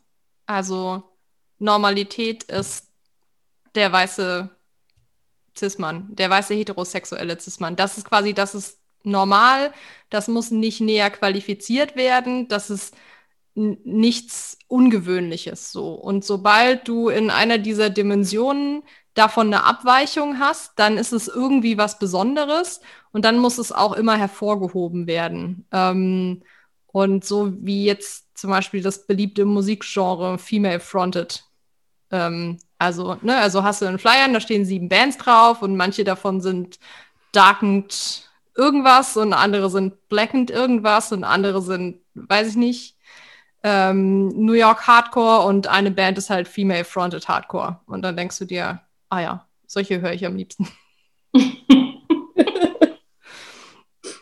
Also so, ähm, das ist halt immer, das ist nicht die Normalität und das muss dann besonders hervorgehoben werden. Und dass ich glaube, ich will da auch überhaupt nicht per se einen bösen Willen unterstellen. Und ich glaube ja tatsächlich, ähm, dass da oft irgendwie die Vorstellung dahinter steckt, dass man jetzt ein Kompliment macht oder vielleicht auch, dass man sagt, hey, ich nehme dich wahr.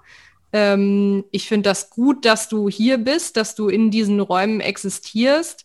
Aber es ist halt so ein bisschen, wie soll ich sagen, vielleicht muss man auch mal ein bisschen Arbeit daran investieren, sich selbst und seine Position in der Gesellschaft zu reflektieren, bevor man so losstiefelt und alles so raushaut, was einem einfällt und dann überrascht ist, dass das nicht von allen als Kompliment wahrgenommen wird. Und das ist ja auch was, was äh, in der männlichen Sozialisation dazugehört, dass man davon ausgeht, dass jeder das hören will, was man sagt, was mhm. man sagen hat. Also ich glaube, da kommen so sehr viele Sozialisationsstränge, greifen da sehr schön ineinander. Also einmal wirklich dieses Normalitätsding, dann aber auch diese Idee davon, ähm, die damit ja auch zusammenhängt. Also der Mann ist die Normalität und damit hält der Mann sozusagen auch die Gesellschaft aufrecht.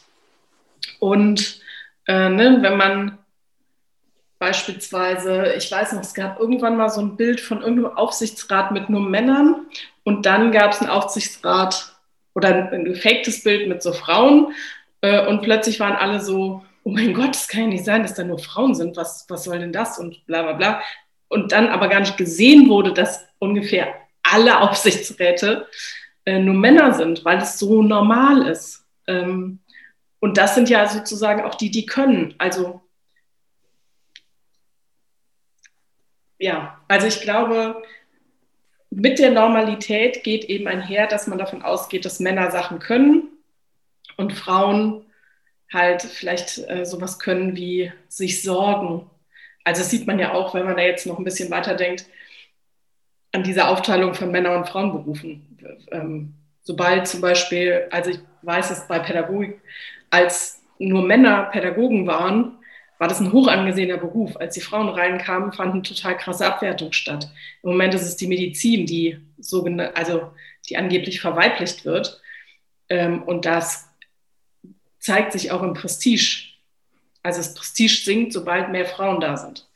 Und das ist ja, warum sollte es im Punk anders sein? Es sind ja ähnliche Männer, die da sind.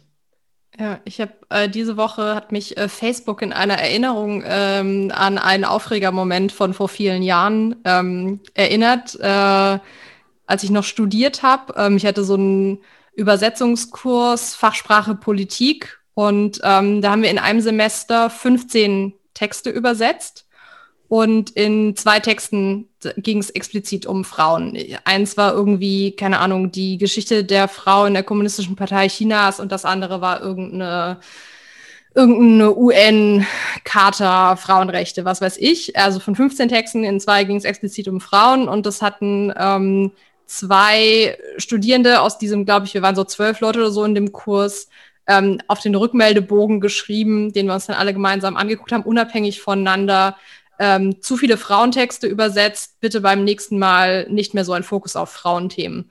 Und ich glaube nicht, dass die das gemacht haben, weil die da rumtrollen wollten oder weil sie so denken, wir müssen hier das Patriarchat aufrechterhalten, kein Fußbreit den Frauen, sondern ich glaube, dass die das aufrichtig als zu viel empfunden haben, dass, dass das für die aufrichtig eine Zumutung war. Das hat, das war für die verkehrt. Sie hatten das Gefühl, da wird was in den Mittelpunkt des Interesses gestellt, was da nicht hingehört oder zu viel, zu viel Raum bekommt. Und ich glaube, so, so ist das halt ganz oft. Also so eine komplett verzerrte Wahrnehmung. Meine Schwester hat mir jetzt am Wochenende auch eine Geschichte erzählt, die arbeitet in der Schule und da saßen halt in der Freistunde, weiß ich nicht, drei, vier Lehrerinnen zusammen und ein Lehrer und die Frauen haben sich darüber ausgetauscht, auch über so Übergriffigkeit und ne, angetatscht werden, ohne dass man es will und so weiter. Und dann sagte der Lehrer, ach, ich lasse euch mal mit euren Frauenthemen alleine. so als hätten Männer nichts damit zu tun. Das ist ja so ähnlich. Ne? Frauenrechte sind Frauenthemen. Haben natürlich nichts mit Männern zu tun, weil die irgendwie da nicht existieren oder so, weil das im luftleeren Raum stattfindet. Ich weiß es nicht. Während aber Männerthemen universelle Themen sind, von großem Interesse für alle Beteiligten. Na klar. Und wir könnten da jetzt noch weiter ausholen, was so Studien angeht. Ähm, also ich habe es letztens bei der Moralentwicklung äh, gelesen, es wurde so ein universelles Modell der Moralentwicklung entworfen und getestet oder ausprobiert oder entworfen wurde das durch die Testung an studierenden Männern. Also es kommen in diesem Test überhaupt keine Frauen vor. Und das ist aber ein universelles Modell natürlich. Und das gilt ja für tausend Sachen, Gendermedizin und so weiter und so weiter. Ähm, aber jetzt sind wir ganz weit weg vom Punk. Ich würde das sagen. Christopher auch schon ein bisschen abgehängt. Nee, nee, nee, nee, überhaupt nicht. Ich lasse das nur gerade ähm, alles so in mir sacken. Ich muss tatsächlich diesem Thema da aus dem, aus dem Lehrerzimmer, da muss ich tatsächlich sagen, das finde ich jetzt so ein bisschen widersprüchlich. Denn wenn ihr mir auf der einen Seite sagt, dass Frauen auch so ihre Räume brauchen, um sich zu entfalten und um sich gegenseitig zu empowern äh, und um ihre Themen auch richtig zur Sprache zu bringen. Und wenn dann praktisch ein, ein, Typ merkt, da sprechen Frauen über, über die Themen, die sie als Frauen so berühren. Und wenn er sagt, hm, ich gehe lieber weg, vielleicht könnt ihr dann offener drüber sprechen, weil es ist ja bekannt, dass die männliche Anwesenheit einschüchternd als Frauen auf Frauen wirkt, dann muss ich sagen, kann ich das jetzt nicht so richtig nachvollziehen, dass dieses, dieser Rückzug des Lehrers ähm, jetzt so kritisiert wird. Also das kann ich jetzt nicht richtig nachvollziehen, was ihr dazu gesagt habt. Naja, es war ja ein Lehrerinnenzimmer, es war ja kein Safe Space, wo jetzt die diebsten schlimmsten Sachen, die man erlebt hat, äh, diskutiert wurden, sondern es war ja ein offener Raum, der genauso genutzt wurde und das Gespräch hat ja stattgefunden, während er daneben saß. Und vor allem sagt er ja, ich lasse euch mit den Frauenthemen alleine. Das ist ja das Entscheidende auch noch daran. Mhm. Also nicht zu sehen, dass es kein Frauenthema ist, sondern dass Männer diese genau das ja tun, warum sich Frauen darüber unterhalten müssen, ist ja absurd. Hm. Wie steht ihr eigentlich, wenn ich mal eine, eine Zwischenfrage stellen darf, wie steht ihr eigentlich zu diesen Mainstream-Frauen-Empowerment-Dingern, so diesen, dieser Madonna und Spice Girls und Miley Cyrus und diesen, diesen ganzen Frauen, die es ja über die vergangenen Jahrzehnte immer wieder gab, ähm, die so Girl Power und sowas ausrufen. Wie ist da eure Meinung zu? Ich weiß nicht, wer antworten möchte. Fang du doch an. Okay, ich bin hin und her gerissen. Ein Thema, was ich mit besagter Anna Seidel öfter. Weil, wenn ich ganz kurz nur eine Sache nochmal ergänzen darf, weil fast alle bis auf diese Beth Ditto sind die fast alle natürlich auch entsprechend diesem normativen, klassischen, attraktiven Frauenbild. Ne? Ja. Das noch dazu zu fügen. Ne? Um noch was dahin zuzufügen, Beth Dito kommt ja auch aus, der, aus dem Right Girl. Genau.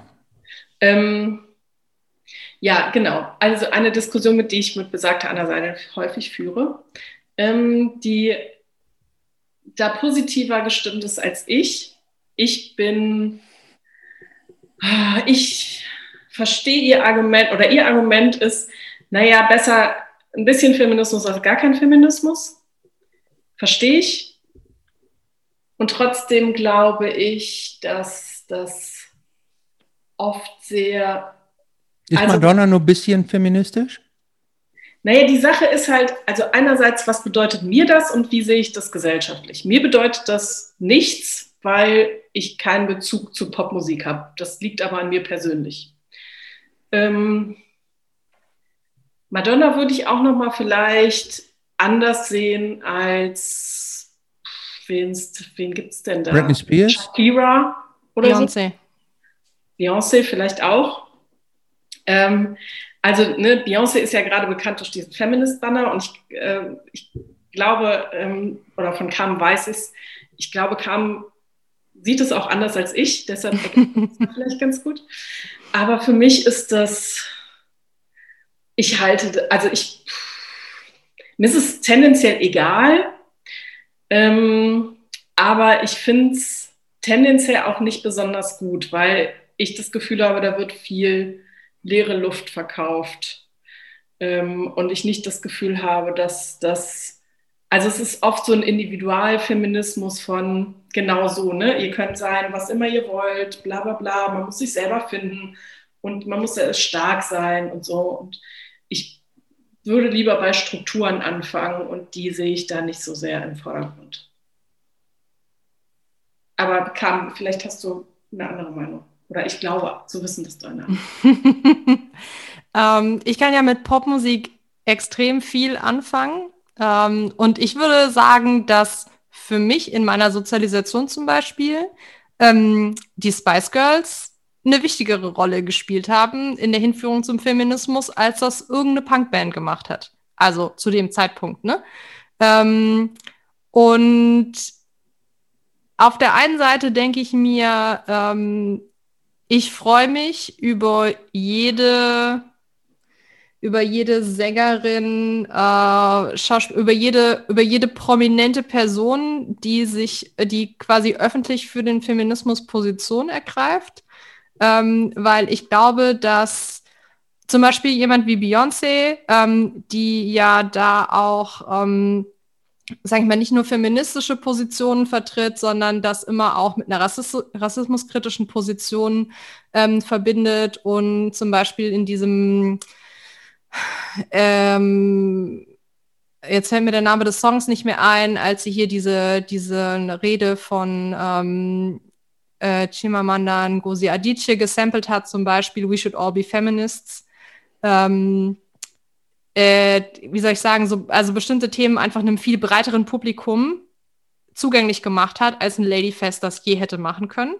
Ähm, und das finde ich gut. Gleichzeitig denke ich mir, dass aber so ein, so ein Marketplace-Feminism, also ein, wir können, wir können alle CEO werden, also auch die Frauen, ähm, oder äh, also wie soll ich sagen, Feminismus, der nicht intersektional aufgestellt ist, der nicht den Kapitalismus kritisiert, der nicht andere gesellschaftliche äh, Machtasymmetrien ähm, kritisiert und überwinden möchte, ähm, von dem können sich im Endeffekt dann halt auch leider nur ganz wenige Frauen oder Menschen was kaufen. Ähm, insofern würde ich sagen, ich bin dem Ganzen insofern kritisch gegenübergestellt, dass ich das gut finde, dass es das gibt, aber ich glaube, dass das in, in keiner Weise ausreichend ist, um eine nachhaltige gesellschaftliche Veränderung zu bewirken.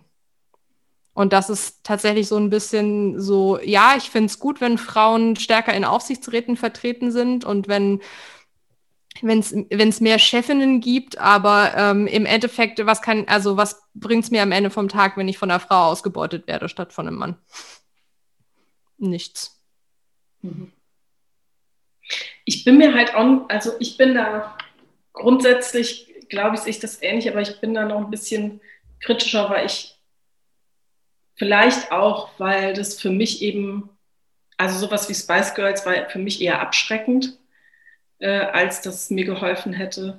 Also ich glaube, ich bin aus der eigenen Sozialisation heraus, denke ich so, ich weiß nicht, ob das überhaupt, also das wirklich dazu führt, dass die breite Masse feministischer wird. Das, das, wenn, also, ja. Ich würde noch nicht mal sagen, das glaube ich nicht, weil so weit geht mein Wissen überhaupt nicht. Das kann ich auch nicht einschätzen. Aber für mich war sowas wie Spice Girls, da habe ich gedacht, oh, wenn das, wenn das, das diese Girl Power ist, dann will ich nichts damit zu tun haben. Also weil sie mir zu, sie war mir zu weich, zu, zu poppig, zu gestylt, zu dünn tatsächlich, ähm, zu normschön. Das war nie was, womit ich mich irgendwie in irgendeiner Weise identifizieren konnte. Und ich habe mich dann eher mit klassischen männlichen Eigenschaften viel mehr identifiziert als, als damit. Und für mich war das eher so, wenn das Girl Power ist, dann äh, bin ich da raus. Han, wie ähm, siehst du das? Genau, also in, in, in deinem letzten Punkt äh, gebe ich dir auf jeden Fall recht, Anik. Also Spice Girls war für mich auch eher quasi so ein vermeintliches Ideal, das für mich gar nicht zu erreichen war. Ähm, oder wo ich zumindest das Gefühl hatte, da komme ich eh nicht hin, weil da eben so eine, äh, ja letztlich so eine, so eine Illusion von Perfektion verkauft wurde, die ich äh, gar nicht als erreichbar gesehen habe. Und ich bin ansonsten tatsächlich in Sachen Popmusik jetzt auch nicht so, nicht wirklich drin. Ähm, ich habe super spät letztes Jahr angefangen, Lady Gaga zu hören und finde es ganz cool, wobei ich äh, zum Beispiel aber auch in der Folge, die mit dir war, Anik, mit dieser, also mit deiner Kritik an diesem Born This Way-Begriff, ähm, fand ich mega interessant und äh, bin da, also konnte es total nachvollziehen, bin auch der Meinung, dass das äh, auch durchaus kritisierbar ist daran zum Beispiel. Und ich, ich schwanke immer zwischen so einem Optimismus von, es ist halt besser als gar nichts irgendwie, dass es überhaupt im Mainstream wenigstens mal stattfindet und vielleicht ein paar Leute denken, ach ja, guck, ähm, Frauen sind ja auch Menschen, Wahnsinn. Ähm, oder zum Beispiel auch, das ja zum Beispiel Lady Gaga oder Taylor Swift hat ja auch irgend so Lied, das sich ja auch sehr ähm, pro-queer ähm, positioniert. Und da denke ich auch, auch das ist besser als nichts, das zumindest mal irgendwie im Mainstream unterzubringen. Aber ähm, ich bin dann auch bei Carmen mit dem Punkt, dass es, glaube ich, so in Sachen wirklicher Effekt und wie viel es wirklich verändert, ähm, ist es, glaube ich, marginal, was da tatsächlich äh, letztlich angestoßen wird durch sowas. Also wie gesagt, ich finde es cool, wenn da drei Leute erreicht werden, aber ich glaube wirklich, so eine tiefgreifende Veränderung wird dadurch, glaube ich, nicht so richtig angestoßen. Und es, es wird halt eher verkauft, weil es gerade verkaufbar ist. Aber braucht es nicht für eine äh, wirklich grundlegende gesellschaftliche Veränderung, braucht es da nicht eine Vielzahl von, von Faktoren, die so ineinander greifen? Also wenn wir jetzt ähm, ich glaube, nur aus der Punk- und Hardcore-Bewegung kriegen wir ja die Gesellschaft heraus nicht geändert. Ähm, brauchen wir nicht im Grunde ein ganzes äh, Bouquet an solchen Faktoren? Brauchen wir nicht die Spice Girls und die Taylor Swifts und die Riot Girls und die Michelle Obamas und wie sie alle heißen? Brauchen wir die nicht im Grunde alle auf ganz unterschiedlichen Ebenen, um so eine Komplettdurchsetzung auch hinzukriegen, um nicht nur so punktuell äh, zu agieren? Ich weiß nicht. Ich bin ein bisschen desillusioniert, was diese ganzen Vegetarier-Veganer-Sachen zum Beispiel angeht. Äh, deshalb traue ich mich da gar nicht mehr, mir irgendwas Großes zu wünschen, um ehrlich zu sein. Also, ich habe das Gefühl, seitdem, ähm, aber das wäre vielleicht auch Jobst nochmal interessant zu hören.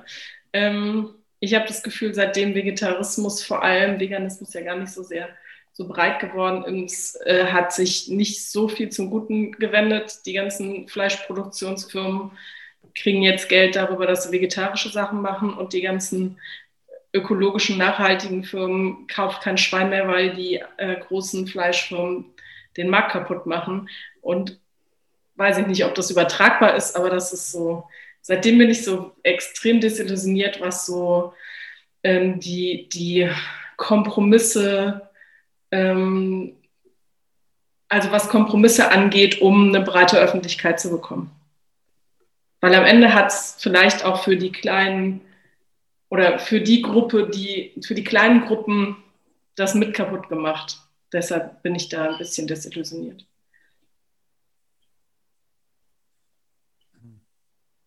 Ich würde dir, glaube ich, zustimmen, dass wir nicht aus der Punk-Hardcore-Szene ähm, die ganze Gesellschaft äh, voranbringen können oder umkrempeln oder revolutionieren, I don't know. Ähm, trotzdem äh, finde ich mich da auch sehr stark wieder, Annik, in dem, was du gerade gesagt hast, ähm, äh, dass ich auch nicht der Illusion nachhänge, dass das, dass das so funktionieren wird, weil das genau auch diese ähm, ja, diesen Charakter hat von äh, Beispiel Ehe für alle. Ähm, ich finde, dass das eine total gute Entwicklung ist und ähm, ich finde, das war lange überfällig und ich kenne auch Leute, für die das ähm, ein total wichtiger Schritt war, ihren Partner oder ihre Partnerin tatsächlich heiraten zu können. Und gleichzeitig hat das auch zur Folge, dass ähm, so marginalisierten Identitäten so alles Widerständige abgenommen wird, indem man so eine Anpassung an ein bestimmtes, an eine bestimmte Vorstellung wieder von gesellschaftlicher Normalität ähm, vornimmt und ähm, indem man dann ganz schnell den Punkt ist, dass man sagt, ja, aber die dürfen doch jetzt heiraten, was wollen die denn noch? Ja. Wollen die jetzt auch noch Blut spenden? Kinder adoptieren. Was kommt als nächstes? ja, wirklich. Ja, oder auch diese ganze Diskussion. Ich glaube, dass die im deutschsprachigen Raum vielleicht nicht so vehement geführt wird wie im englischsprachigen Raum. Zum Beispiel, was das Thema angeht, ähm, was Kink und Fetisch ähm, auf der äh, auf der Pride zu suchen haben. Also ist, ist muss, muss man das noch so sein? Kann man nicht einfach, dürfen, dürfen nicht die schwulen Polizisten auch, ähm, auch am, äh, an der Parade zum Jubiläum des Christopher Street Day mitlaufen? Weil die sind ja auch Teil der Community, so.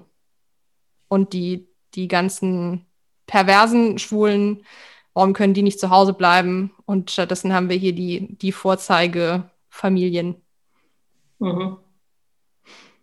Aber geht nicht jede Veränderung so in langsamen Schritten, dass man sagt, irgendwie, jetzt fangen wir mal mit dem einen an und das also alles auf einmal, da sind wir uns sicher einig, dass man alles auf einmal kriegt man nie hin, sondern dass man immer Schritt für Schritt praktisch und irgendwie mal zwei Schritte vor, dann geht es vielleicht auch mal wieder einen Schritt zurück. Also irgendwo muss man ja anfangen, offensichtlich. Aber also jetzt, also ist, ja. jetzt manche Sachen als solches irgendwie schon, also die Sinnhaftigkeit anzuzweifeln, weil sie nicht allumfassend ist.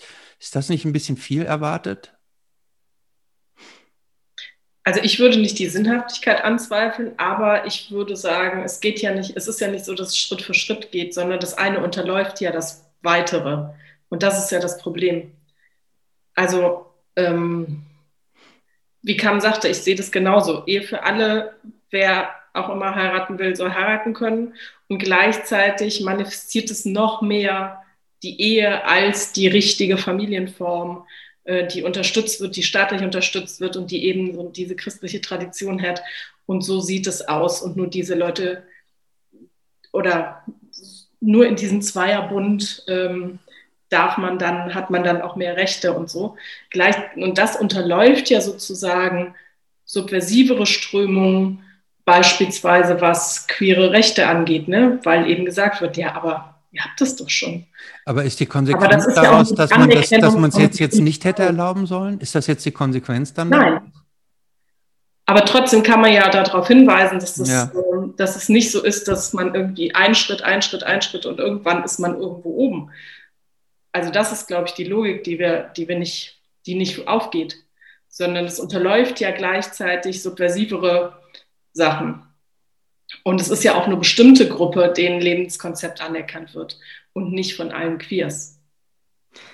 Und was für mich noch dazu kommt, ist auch einfach der Gedanke, dass gesellschaftlicher Fortschritt und Emanzipation marginalisierter Gruppen dass das nichts ist, was von alleine passiert und was quasi mit der Zeit sowieso passiert und was, ähm, wo man nur abwarten muss, bis die Gesellschaft oder die dominante gesellschaftliche Gruppe soweit ist, sondern das ist immer erkämpft worden. Das ist immer hart und schmerzhaft und gegen ganz große Widerstände erkämpft worden. Und wenn man merkt, dass in bestimmten Bereichen diese Widerstände nicht mehr da sind, dann ist es vielleicht ein positives Zeichen, aber vielleicht ist es auch ähm, eine Red Flag. Ähm, weil ich glaube, dass halt gerade, also die Tatsache, dass irgendwie ähm, super erfolgreiche, weltberühmte Popstars äh, sich auf die Bühne stellen und was von Feminismus erzählen und eine Feminismusflagge äh, schwenken, ähm, ich glaube, dass sie das schon auch machen, weil die da inhaltlich dahinter stehen. Aber dass das möglich ist, hat ganz viel damit zu tun, dass das gerade vermarktbar ist und Geld bringt.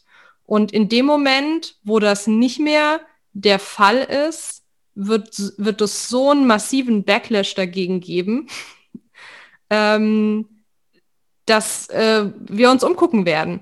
Und ähm, deswegen finde ich, muss man schon ähm, sich genau anschauen, welchen quasi welchen Formen von Widerständigkeit man ähm, man Raum geben möchte, ähm, weil man, wie soll ich sagen, wenn man zu sehr, glaube ich, sich auf diesen Mainstream verlässt und die anderen Sachen vernachlässigt, dann steht man halt am Ende im Regen. Ja, und ich finde, ein gutes Beispiel ist ja jetzt, ähm, im Pride Month hat man das ja ganz krass gesehen, haben ja ungefähr alle großen Firmen ihr Logo in Regenbogenfarben gemacht. Und aber zum Beispiel, was weiß ich, BMW oder was weiß ich, in Saudi-Arabien nicht, weil es da nicht anerkannt ist, weil es da geächtet ist, weil die, ähm, weil es da nicht vermarktbar ist am Ende.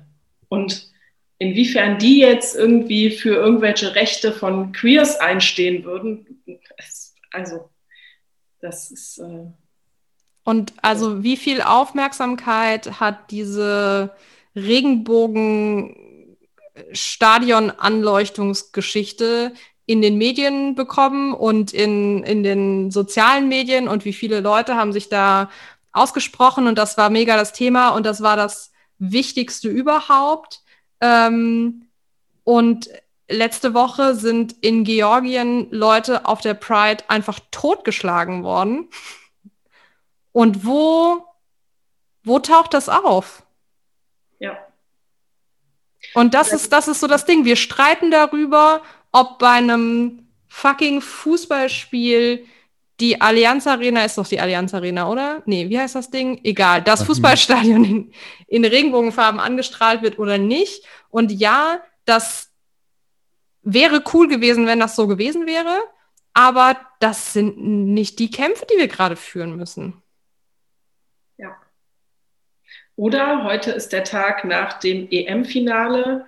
Vor dem, während des Spiels haben sich die Spieler alle hingekniet ne, als Zeichen gegen Rassismus und als dann äh, drei schwarze britische Fußballer äh, nicht beim Elfmeterschießen treffen, wird gegen, also wird rassistische, äh, also entbrennt wirklich eine krasse Verfolgung, rassistische Verfolgung von Schwarzen in Großbritannien. Also es ist halt, Symbole sind manchmal nett und wichtig, aber es gibt halt viel krassere Kämpfe und man sollte sich nicht nur an Symbolpolitik aufhängen, auch wenn, ich, auch wenn die natürlich nicht unwichtig ist, das will ich gar nicht sagen. Ähm, aber es gibt halt viel mehr. Und das, um nochmal einen Bogen auch vielleicht zum Punk zu schlagen, ähm, das, was Kam ja eben auch schon gesagt hat, ne, vielleicht wissen Männer auch mittlerweile, was sie sagen dürfen. Nur weil man jetzt nicht mehr auf Flyer schreibt, Female Fronted, heißt es nicht, dass wir, dass Punk nicht weniger sexistisch ist, als es war, sondern da sind viele andere Strukturen, haben sich geändert und das, finde ich, sieht man auch in den letzten Jahren, dass sich da was tut, aber es ist nicht, ähm, dass da nicht mehr Female Fronted auf dem Flyer steht. Ich also, finde das ja mit diesem Female Fronted, ich finde das ja, ist auch wieder so ein Thema, mit dem ich so hadere, weil ich kann zum Beispiel sagen, ähm, ich finde weiblichen Gesang im Hardcore gut. Ich mag weiblichen Hardcore-Gesang. Einfach so wie verzerrte Gitarren mag. So, und das heißt, wenn ich, ähm, ähm, und ich mag auch total viele Bands, wo Frauen singen, weil ich das einfach als, als musikalische Note, weil ich das mag. Und wenn ich jetzt weiß, da spielen sechs Bands und ich sehe, oh, da singt eine Frau und die gucke ich mir an. Und vielleicht die anderen jetzt nicht unbedingt, weil ich will mir nicht alle sechs angucken.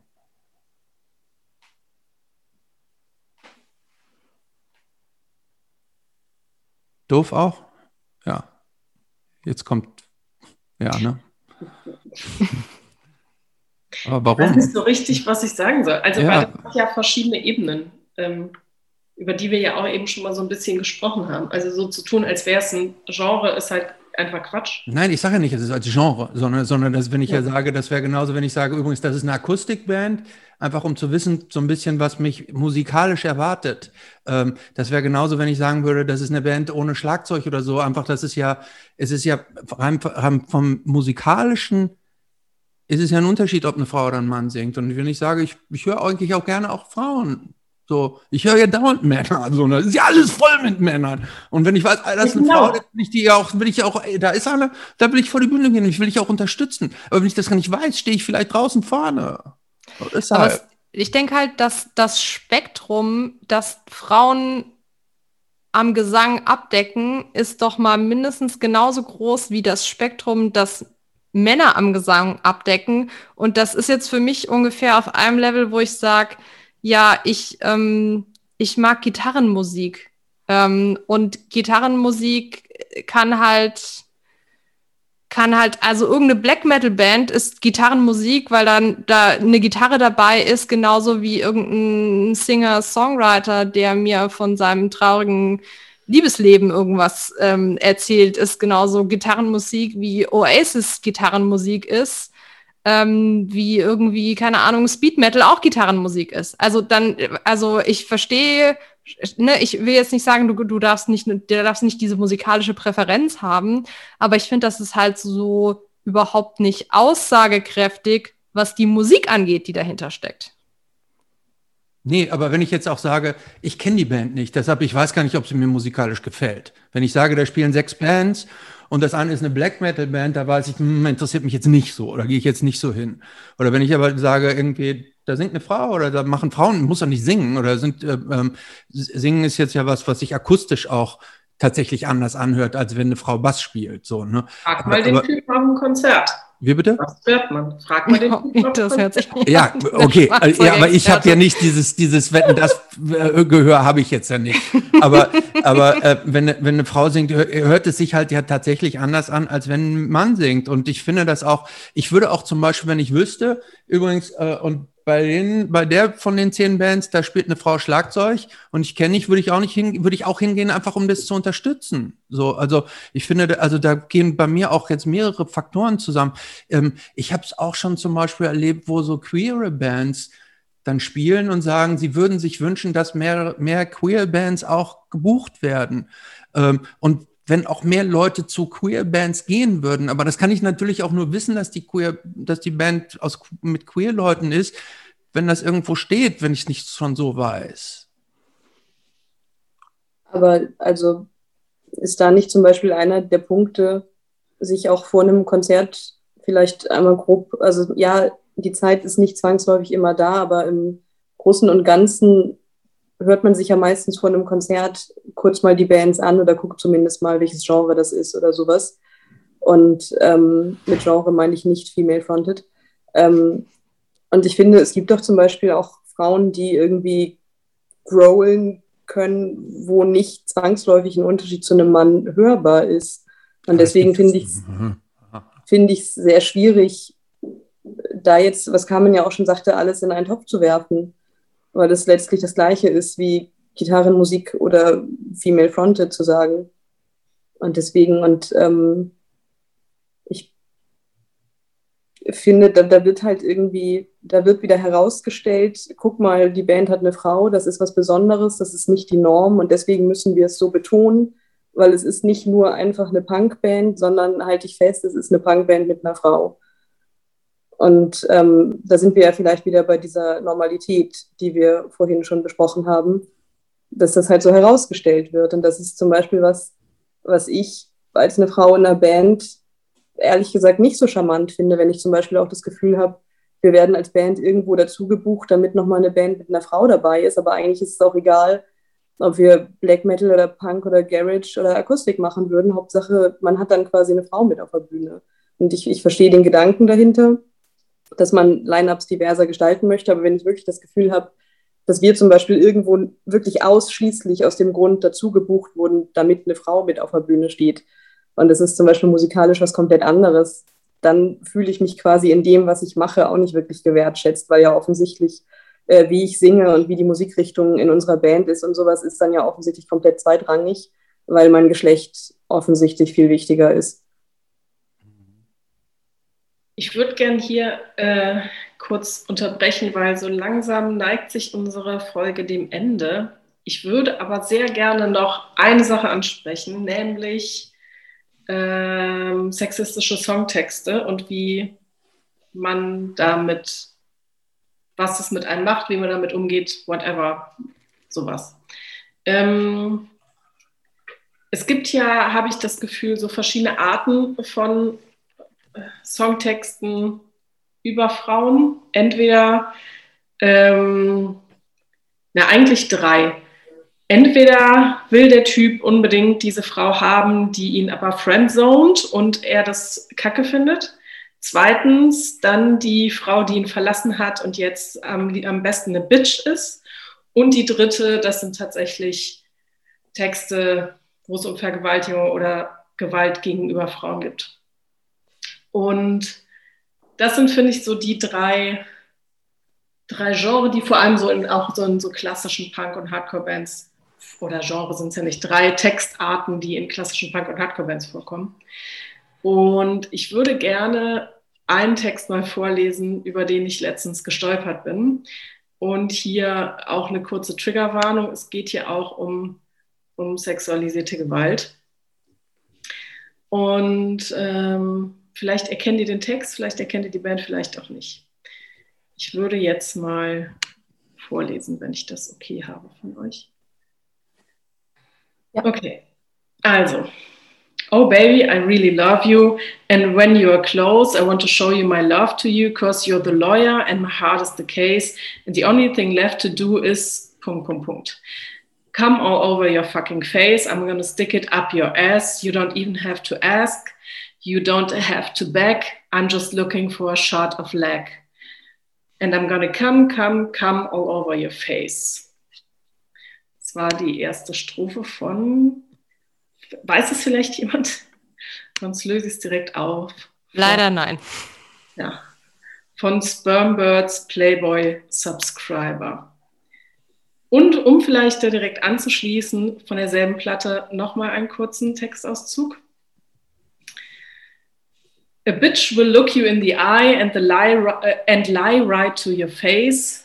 A bitch, I'll take your feelings and spread them all over the place. A bitch will try to owe you if you're dumb enough to let her, but you're grown man now, and by God, you gotta know better. What a bitch is, what a bitch is, what a bitch is. A bitch will say she loves you as if she knows the word. She'll say it all over. She'll say it, it over and over again till you wake up and learn. The people grow up at different times, and there are some that never do. But if pain and jealousy is what you want, then that's what she'll give to you. Auch Spermbirds, selbe Platte, die die alle gut finden. ähm, Übrigens, da kann ich jetzt gleich vorab sagen, das finde ich beschämend, sowas. Also, das, also das finde ich, äh, ich bin so, da bin ich fassungslos. Ne? Also wir können über manche andere Sachen hier unterschiedliche Auffassungen sein, so, aber äh, das finde ich skandalös. Und trotzdem sieht man äh, den Pulli dieser Platte auf jedem Konzert. Und ich habe noch nie jemanden darüber reden hören, übrigens. Über ein paar Sachen wird ja geredet, habe ich das Gefühl. Ähm, über Sexismus habe ich in Songtexten eher weniger. Ich weiß es auch mal, zum Beispiel, und das war auch gar nicht so lange her, als so eine Garage-Band, ah, jetzt bin ich natürlich schlecht vorbereitet, bei diesem Label aus Bielefeld. Achso. Ich dachte, nee. du meintest diese Burger Records Geschichte vom letzten Jahr, Entschuldigung, aber dann äh, meinst du was anderes. Nee, dann meine ich tatsächlich noch was anderes.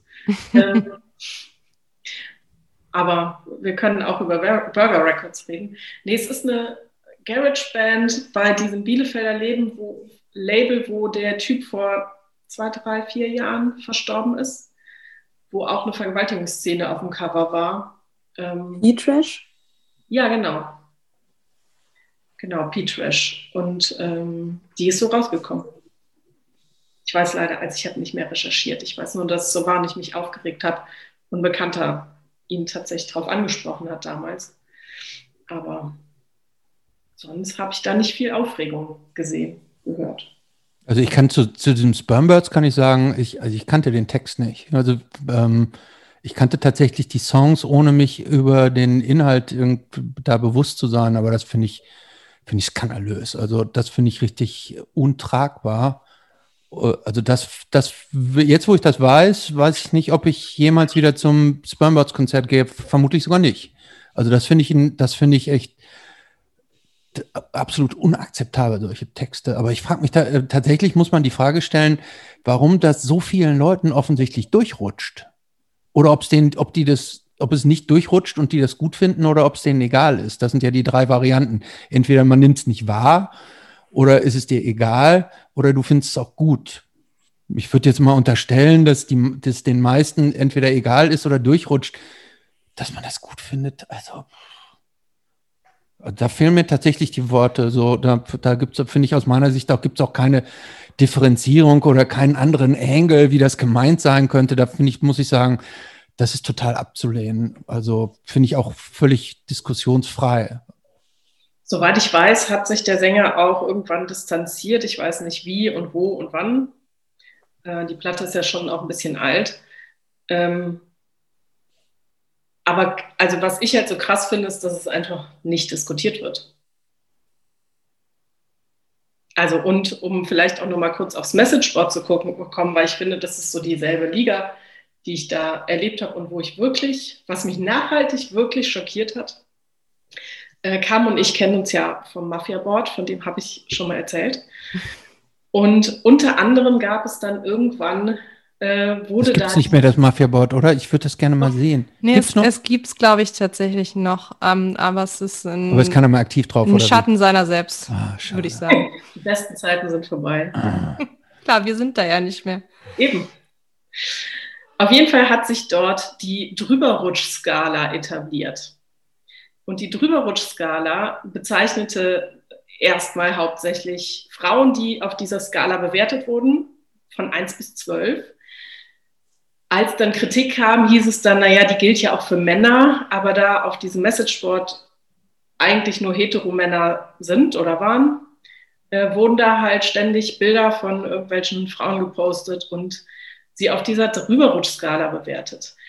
Und einige Menschen, die ich kenne, haben da mitgemacht.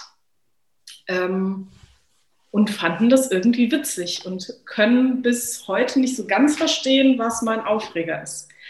Und das fand ich, ähm, ich finde, das ist so eine Art, die mich wirklich äh, tatsächlich langfristig schockiert hat.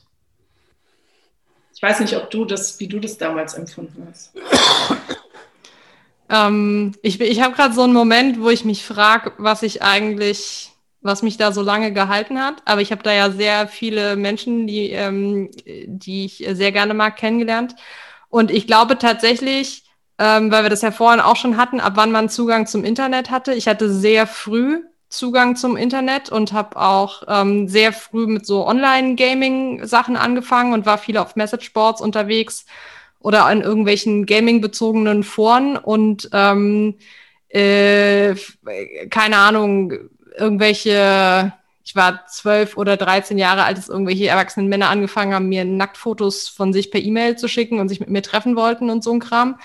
Ähm, also ich bin, ich bin, glaube ich, so diese, diese Kohorte im Internet aufgewachsen, in den als Eltern, glaube ich, noch nicht so, noch nicht so klar war, auch was da passiert.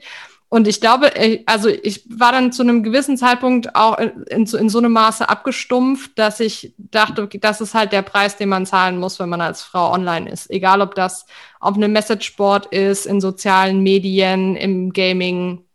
Das ist halt so. Ähm, was diese, diese Drüberrutschskala angeht, ähm, ich weiß auch nicht so genau. Ich hatte das Gefühl, dass, dass manchen Leuten auch nicht so, nicht so klar war, ähm, ob sie, ob, ob das auch so was Selbstironisches hatte oder quasi sich über sie lustig gemacht wurde und sie das aber aufgegriffen haben, ähm, wie als sei das im Ernst. I don't know. Ich habe tatsächlich kürzlich einen Roman gelesen, in dem die Trüberrutsch-Skala nochmal aufgetaucht ist. Und das war echt so Blast from the Past. Ich dachte, ich hatte das komplett verdrängt. Ich hätte das komplett verdrängt. Das ja, war so eine richtige Hauptkategorie. Das war jetzt nicht in irgendwie so in der zehnten Unterkategorie von irgendwelchen Freaks. Das war so eine richtige Hauptkategorie in diesem Board. Nee, nee, nee, nee. Das war, es gab keinen, irgendwie keinen Thread, der war die Drüberrutschskala, sondern es äh, wurden, in welchem Kontext auch immer, ging es um Frauen, weiß ich nicht, Bands, Schauspielerinnen, wie auch immer. Und dann ähm, war das, keine das ist aber, das ist aber, glaube ich, so ein 0815 Messageboard-Ding, ähm, dass man dann halt sofort kommentieren muss, ob man die ficken würde oder nicht. Und äh, auf dem Mafia-Board hat das halt die Ausprägung angenommen, dass das mit einer Zahl bewertet wurde. Also, dass dann irgendjemand, äh, keine Ahnung, irgendein, es geht um irgendeinen Film und dann geht es um die Hauptdarstellerin und dann sagt jemand, naja, die ist ja eine 7 auf der Drüberrutschskala.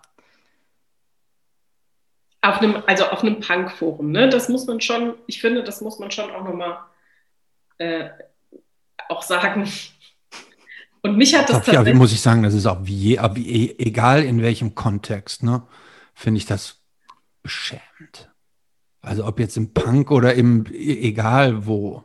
Äh, natürlich kann man sagen, irgendwie, man sollte erwarten, dass es im, dass die Punkwelt besser ist als die, die normative Welt, aber das ist ja. Naja, beim Punk wurde, konnte man dann immer sagen, es ist ja nicht so gemeint, es ist ja witzig. Es ist ja ironisch. Aber da habe ich das Gefühl, ich meine, es ist jetzt auch Jahre her, dass ich mich da das letzte Mal eingeloggt habe. Aber das, also ich glaube, da sind ja so mehrere Sachen, wo die Leute fälschlicherweise, also die zehn Leute, die da mutmaßlich noch schreiben, äh, scheinen da häufiger der Meinung zu sein, sie seien da ja quasi unter sich vermeintlich und niemand anders würde das jemals lesen. Und da finde ich, waren teilweise auch, auch mehr Sachen. Also ich habe diese Drüberrutschskala nicht mitbekommen, ähm, weil ich vielleicht auch zu spät dran war dafür, aber da habe ich manchmal eh das Gefühl, dass das so ein bisschen ähm, dass das Klischee von Männern unter sich da auch durchaus erfüllt wird. Und das ist halt dann immer so mit, ja, ist ja alles nicht ernst gemeint, weil eigentlich sind wir voll korrekt gerechtfertigt wird. Wir also sind ja unter uns. ja da auch total gerne, ne? Also muss ich, also ich war ja auch lange da und mir geht es so wie kam. Ich habe da sehr, sehr viele Leute kennengelernt, ähm, wo ich mich sehr darüber gefreut habe, dass ich die darüber kennengelernt habe. Aber ähm, ich finde, das war so eine der Sachen, wo man echt dachte, so, wow, was passiert hier? Eine andere war, als es als Beth Dito halbnackt auf irgendeinem Cover von irgendeiner Musikzeitschrift war und alle gesagt haben, wie so eine dicke oder fette Frau überhaupt sich so nackt präsentieren konnte. Das waren so die, für mich so die äh, untersten Punkte oder die, die Low Points auf Mafia-Board. Ähm, ja. Ich würde sagen, wir kommen langsam zum Schluss.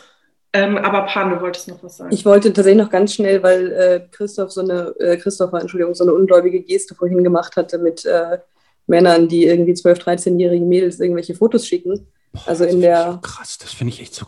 Also, das sind so Dinge, die sind so außerhalb meiner meines Rat oder meiner, meine, meiner Gedankenwelt, deshalb bin ich da so. Pff, ja, aber sprich weiter ja, also genau, ich, ich war ja erst später im Internet, deswegen ist mir das äh, nur in echt passiert und nicht digital.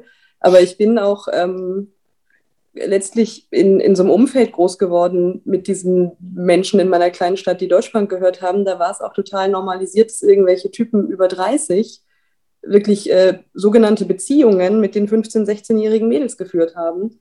Und das war da auch normalisiert. Und ich weiß, dass mich das damals schon ziemlich angefreakt hat. Ähm, aber auch jetzt mit Rückblick und jetzt, wo ich selber über 30 bin, finde ich es auch, also weil es mir jetzt natürlich in der Vorbereitung dieses Gespräch auch nochmal wieder eingefallen ist, finde ich es aber auch nochmal viel krasser, weil ich einfach selber über 30 bin und auch nicht nachvollziehen kann, wie man das tatsächlich total in Ordnung finden kann mit einer Person, die einfach 15 Jahre jünger ist, äh, mehr als 15 Jahre, 17. Ich kann das gerade auf die Schnelle gar nicht korrekt ausrechnen.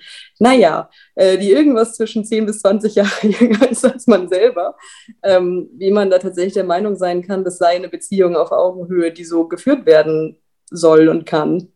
Vor allen Dingen in der Altersskala, ne, zwischen 15 genau. und 30. Wenn du jetzt genau. sozusagen zwischen 30 und 45 sagen würdest, würde man vielleicht noch sagen, was anderes, aber genau. Teenager wir, genau. und einem Erwachsenen, alles, ja. Wir reden, genau, in dem konkreten Fall reden wir von einem Mädchen, das 15 war und äh, er war, glaube ich, 35. Also wir reden von 20 Jahren Unterschied, letztlich eine Beziehung mit einem Kind und wir reden halt nicht von Leuten, die irgendwie 40 und 60 waren und sich äh, im Erwachsenenalter dafür entschieden haben, sondern sie war halt auch einfach minderjährig. Mhm. Und ich glaube, das ist halt, also da kannst du sprechen, mit wem du möchtest. Jede Person wird dir Beispiele nennen können von genau so einer Art von, in Anführungszeichen, Beziehungen, ähm, die genau. damals Normalität waren und die wahrscheinlich heute auch noch Normalität sind. Ich kriege das halt nicht mehr mit, weil man natürlich äh, dann auch irgendwann, ähm, wie soll ich sagen, sich da, dann äh, nicht mehr so den, den gleichen Zugang äh, zu gewissen Räumen hat oder so. Ähm, und das ist, glaube ich, ne, genau auch das Ding, Pan, wo du vorhin erzählt hast, so die Erinnerungen an die ersten Konzertbesuche, die sind einfach, die gehen einher mit den Erinnerungen an die ersten ähm, sexualisierten Übergriffe auf Konzerten. Und das sind, glaube ich, so genau diese spezifischen Sachen oder diese Erfahrungen, die alle ähm, als Frau sozialisierten Frauen im Punk ähm, äh, machen oder alle Frauen im Punk machen ähm, und, und Männer halt nicht.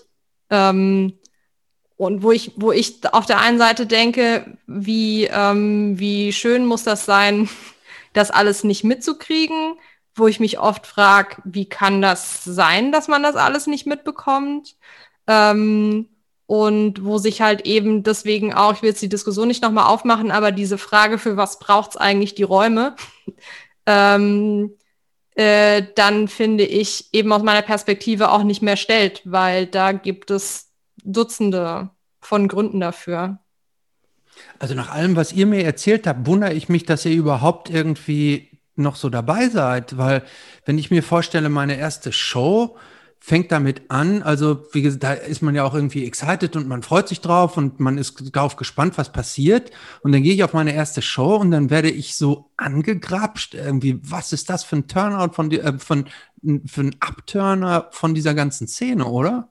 Aber wo sollen wir denn sonst hin? Also ja, das ist ja nichts Punk-spezifisches. Ich also weiß, ich weiß, ich will es nur sagen, irgendwie das finde ich aber ja gerade, wenn man denkt irgendwie, ah, Punk, das ist irgendwie was Eigenes, irgendwie was, Besseres.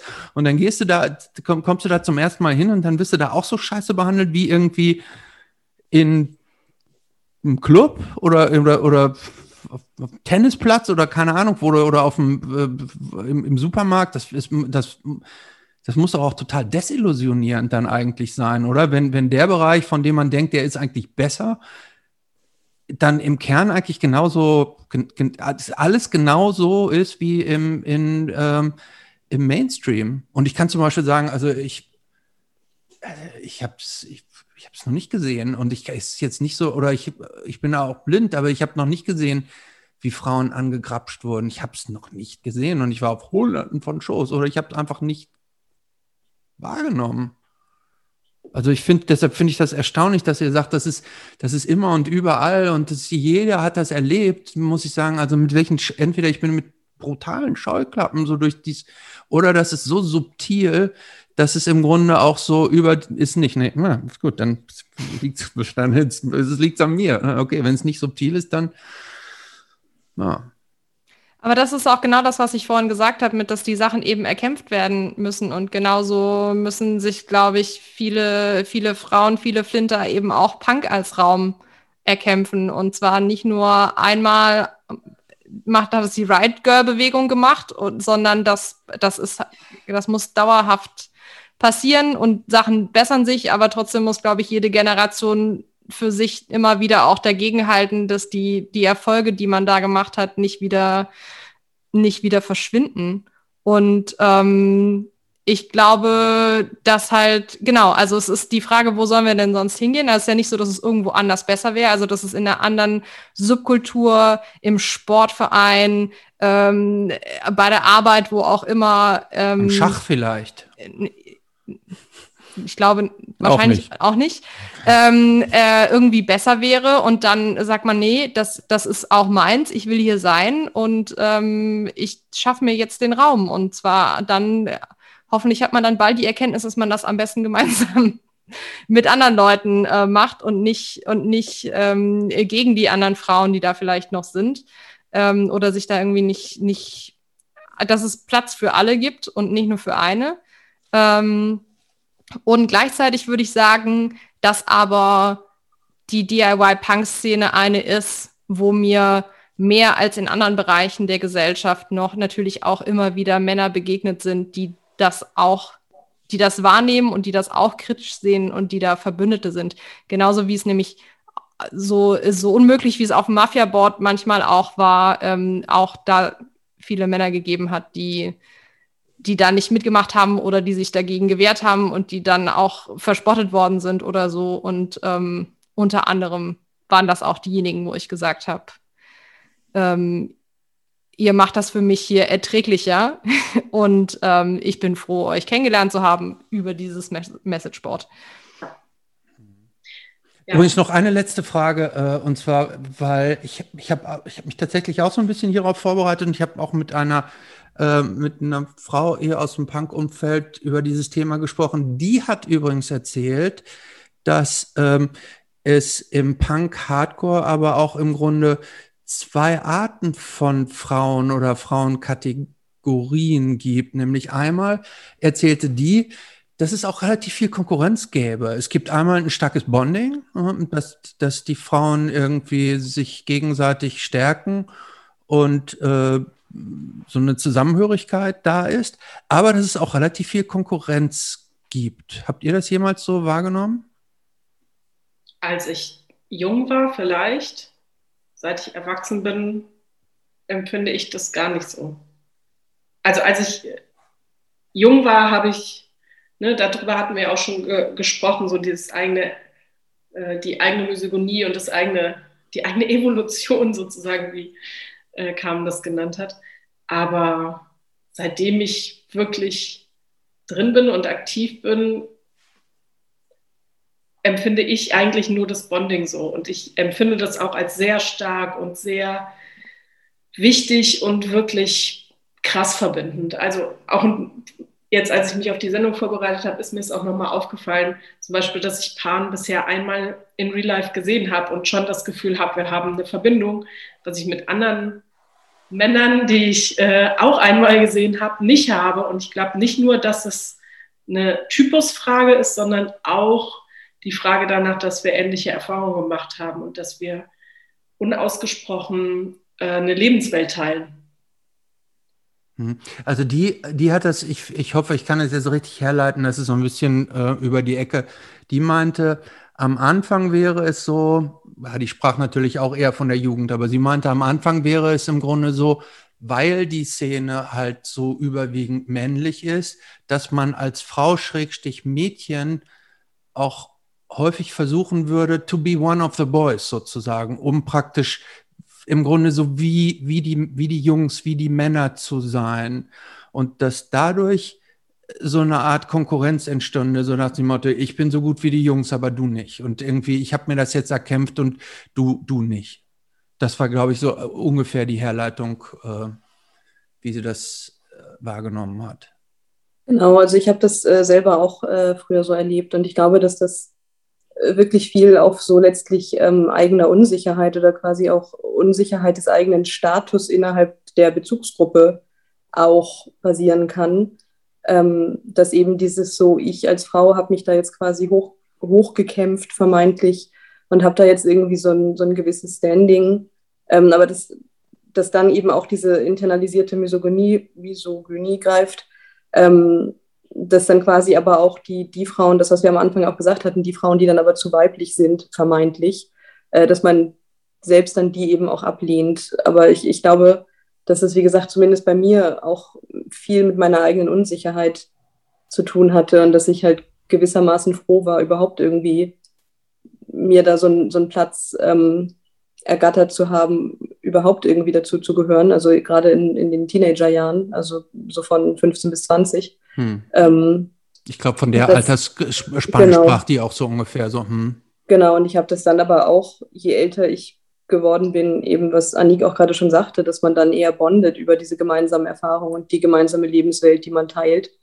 Ähm, und dass es dann eigentlich eher, eher schön und auch empowernd und bestärkend ist, da eben miteinander im Austausch zu sein und sich gegenseitig ja zu, stüt also zu stützen, klingt jetzt, ähm, klingt jetzt ein bisschen übertrieben, aber sich da eben gegenseitig zu supporten und äh, wie gesagt auch diese Erfahrungen zu teilen, zu wissen, es gibt andere Leute, denen geht es genauso wie mir. Und ich ähm, möchte auch noch quasi, um was Positives zum Punk zu sagen, der Gedanke kam mir vorhin noch, also ich finde, klar, ist es ähm, nervig und anstrengend, sich da irgendwie auch Räume zu erkämpfen und gleichzeitig finde ich aber, dass gerade der DIY-Bereich und das ist halt das, was mich auch immer angezogen hat an diesem ganzen Punk-Hardcore-Ding.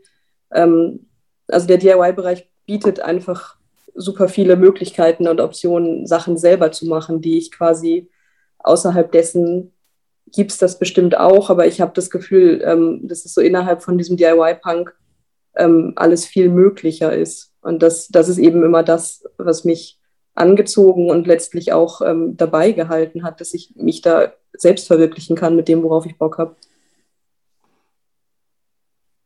Das würde ich absolut auch so unterschreiben. Also beide Punkte, die du gerade angesprochen hast. Genauso dieses ähm, äh, Christopher, was du gesagt hast, diese zwei, diese zwei Sorten, ähm, diese Konkurrenz oder das Bonding, auch was so oft einhergeht mit einer Abwertung von so femininen Formen von Weiblichkeit zum Beispiel oder dieser mhm. Vorstellung von ähm, es kann, es ist, es ist hier nur Platz für eine ähm, oder vielleicht für zwei, aber für mehr auf keinen Fall. Und diese Vorstellung davon, dass wenn man, wenn man da existiert, dann darf man nicht so sein wie die anderen Frauen. Und das ist ja wiederum auch ein häufiges Motiv in so Songtexten. She's not like the other girls. Ähm, also so, das ist der, das ist das, was man, was man anstrebt. Und das war auch das Selbstbild, das ich lange Zeit hatte. Und mittlerweile sage ich so, nee, nee, ich bin genau wie die other, genauso wie die anderen Girls. Ähm, und das ist auch gut so. Ähm, und dieses, ähm, obwohl wir jetzt auch so viel über negative Aspekte und Bullshit-Bingo gesprochen haben, würde ich auch sagen, ich merke das jetzt zum Beispiel auch im Beruf ganz häufig, wo ich denke so, nee, krass, das habe ich alles im Jutz gelernt. Ähm, also ich mache jetzt, ich mache jetzt was, was damit überhaupt nichts zu tun hat, aber ich wäre absolut nicht der Mensch, der ich heute bin, mit all den Kompetenzen, die ich zum Beispiel habe, wenn ich nicht DIY-Punk gehabt hätte. Ich wäre nicht, ich wäre intellektuell nicht da, wo ich bin. Ich wäre von meinen Kompetenzen da, wo ich nicht, wo ich bin. Ich wäre nicht so ein toller Mensch im Sinne, so, ein so eine gute Freundin wie die, die ich jetzt bin, wenn ich das nicht gehabt hätte. Das ist absolut, äh, äh, ich will nicht sagen, das hat sich gelohnt, aber ähm, weil du jetzt auch gefragt hast, ne, was, was hält einen dann da? Das hat mir immer mehr gegeben, als es mich gekostet hat. Ja. Und Voll. viele Freundschaften hätte ich nicht ohne Punk. Ja. Und da gehören sowohl Männer als auch Frauenfreundschaften dazu. Und die Musik ist meistens besser als im Mainstream. Das, das ist ja gut, das ist ja Geschmackssache. ähm, äh, kennt ihr eigentlich, weil, weil ihr immer so auf die Riot Girls Bezug genommen habt, kennt ihr die, ähm, kennt ihr die X-Ray Specs und das ähm, ähm, die Band? Schon mal gehört. Habt ihr schon mal gehört, ja. Auch nur vom Namen. Nur vom Namen, ja weil, weil, weil die, die haben die ja, ähm, also X-Ray Specs haben ja die gleichen Aussagen ähm, im Grunde schon also, ja, 20 Jahre vor, ähm, vor Riot Girl auch schon gehabt, so, ne? Ähm, dieses irgendwie Little Girls should be seen and not heard und diese ganzen Texte. Ähm, also, äh, das ist im Grunde ja traurig, dass es, dass es irgendwie schon eigentlich so früh diese Aussage gab und wie wenig die über die Jahre und Jahrzehnte äh, nachhaltig dann geblieben ist. Oh, hier gibt es irgendwelche Chats. Aber ich will mich jetzt nicht zu weit aus dem Fenster lehnen, aber es gab doch in, irgendwann in den letzten Jahren nochmal einen Film oder so über Polystyrene, wo nochmal eine, eine damalige Freundin von ihr auch gesagt hatte, äh, die hatte überhaupt nicht vor, quasi so ein, ähm, das war nicht so, nicht so angelegt, irgendwie so ein Fanal für den Feminismus zu machen, ähm, sondern das war so, da ging es ganz viel um so persönliches Erleben und später ist das ja dann doch sehr stark so wahrgenommen. Also da hat dieser gerade, ähm, dieser Song, den du gerade zitiert hast, ja so eine krasse Wirkmächtigkeit entfaltet. Ähm, und du meinst, das war alles nicht so gemeint? Nee, nee, das, das, das meine ich nicht. Aber, ähm, und wie gesagt, ich will mich jetzt, vielleicht erinnere ich mich auch da gerade falsch dran, aber ich hatte das tatsächlich ähm, gesehen oder gelesen, dieses Interview, und fand das auch nochmal spannend, weil das so äh, ähm, äh, dann diese Frau gesagt hat, na, das war eigentlich so ein super persönlicher Song. Das war mhm. jetzt kein, ich mache jetzt hier ein feministisches Manifest, ähm, mhm. das super anschlussfähig ist und hier junge Mädchen auf der ganzen Welt irgendwie ja, okay, zum Kampf für die gute Sache aufrufen mhm. soll, sondern das ein total persönlicher Song war, ja. der dann aber aber eine krasse Wirkmächtigkeit entwickelt hat in Bezug auf, dass das super viele Mädchen und Frauen angesprochen hat. Hm. Weil, was ich ja bei der gut fand, ist, dass die ja nicht so, die war ja nicht, entsprach ja nicht so diesem klassischen Attraktivitätsbild von einer Frau. Die hat die Zahnspange und war jetzt auch nicht ganz äh, ultra schlank. Die war jetzt, die war keine Debbie Harry so, ne, sondern die hat, ähm, ähm, war auch immer so ein bisschen weird gekleidet, so, also die, ähm, die fand ich schon herausstechend, auch in ihrer Andersartigkeit. Na, und was finde ich auch da wichtig ist, ist, sie war halt nicht, nicht in Anführungszeichen nur eine Frau im Punk, sondern sie war eine Frau of Color im Punk Stimmt und damit auch, ja. ja. doppelt marginalisiert. Hm, genau. Gut. Gut ich finde, das war eine sehr schöne äh, Sendung und wir hätten wahrscheinlich noch 5000 äh, Experiences gehabt, gute wie schlechte. Und ähm, wie, wie, vielleicht ist es bei euch ja auch so wie bei Christopher, dass Punk irgendwie zur, zur DNA gehört und man irgendwie auch so nicht so eine richtige Wahl hat, daraus zu gehen. So geht es mir zumindest. Ähm, Aber für mich war, war ist, also nicht, ich, ich bin ja. Ja. Ich bin ja, ich für mich bin, mich hat ja nie einer angegrapscht irgendwie. Der, also für uns Typen ist der Entry ja viel leichter, ne? Ja, aber wie gesagt, das ist ja, das ist ja woanders auch so. Also das gehört ja sowieso dazu. Ähm, genau, wie, wie Carmen sagte, wo sollen wir denn stattdessen hin? Also, wie gesagt, woanders ist es potenziell nicht besser, aber im Punk äh, kann ich wenigstens Konzerte veranstalten und ein Fernsehen machen und ein Label machen und in der Band singen, weil ich Bock drauf habe. Aber das sind ja Optionen, die woanders deutlich schwieriger umzusetzen wären, auf jeden Fall. Und Punk bietet da ja aufgrund der vorhandenen Infrastruktur äh, und des Verständnisses viel mehr Möglichkeiten.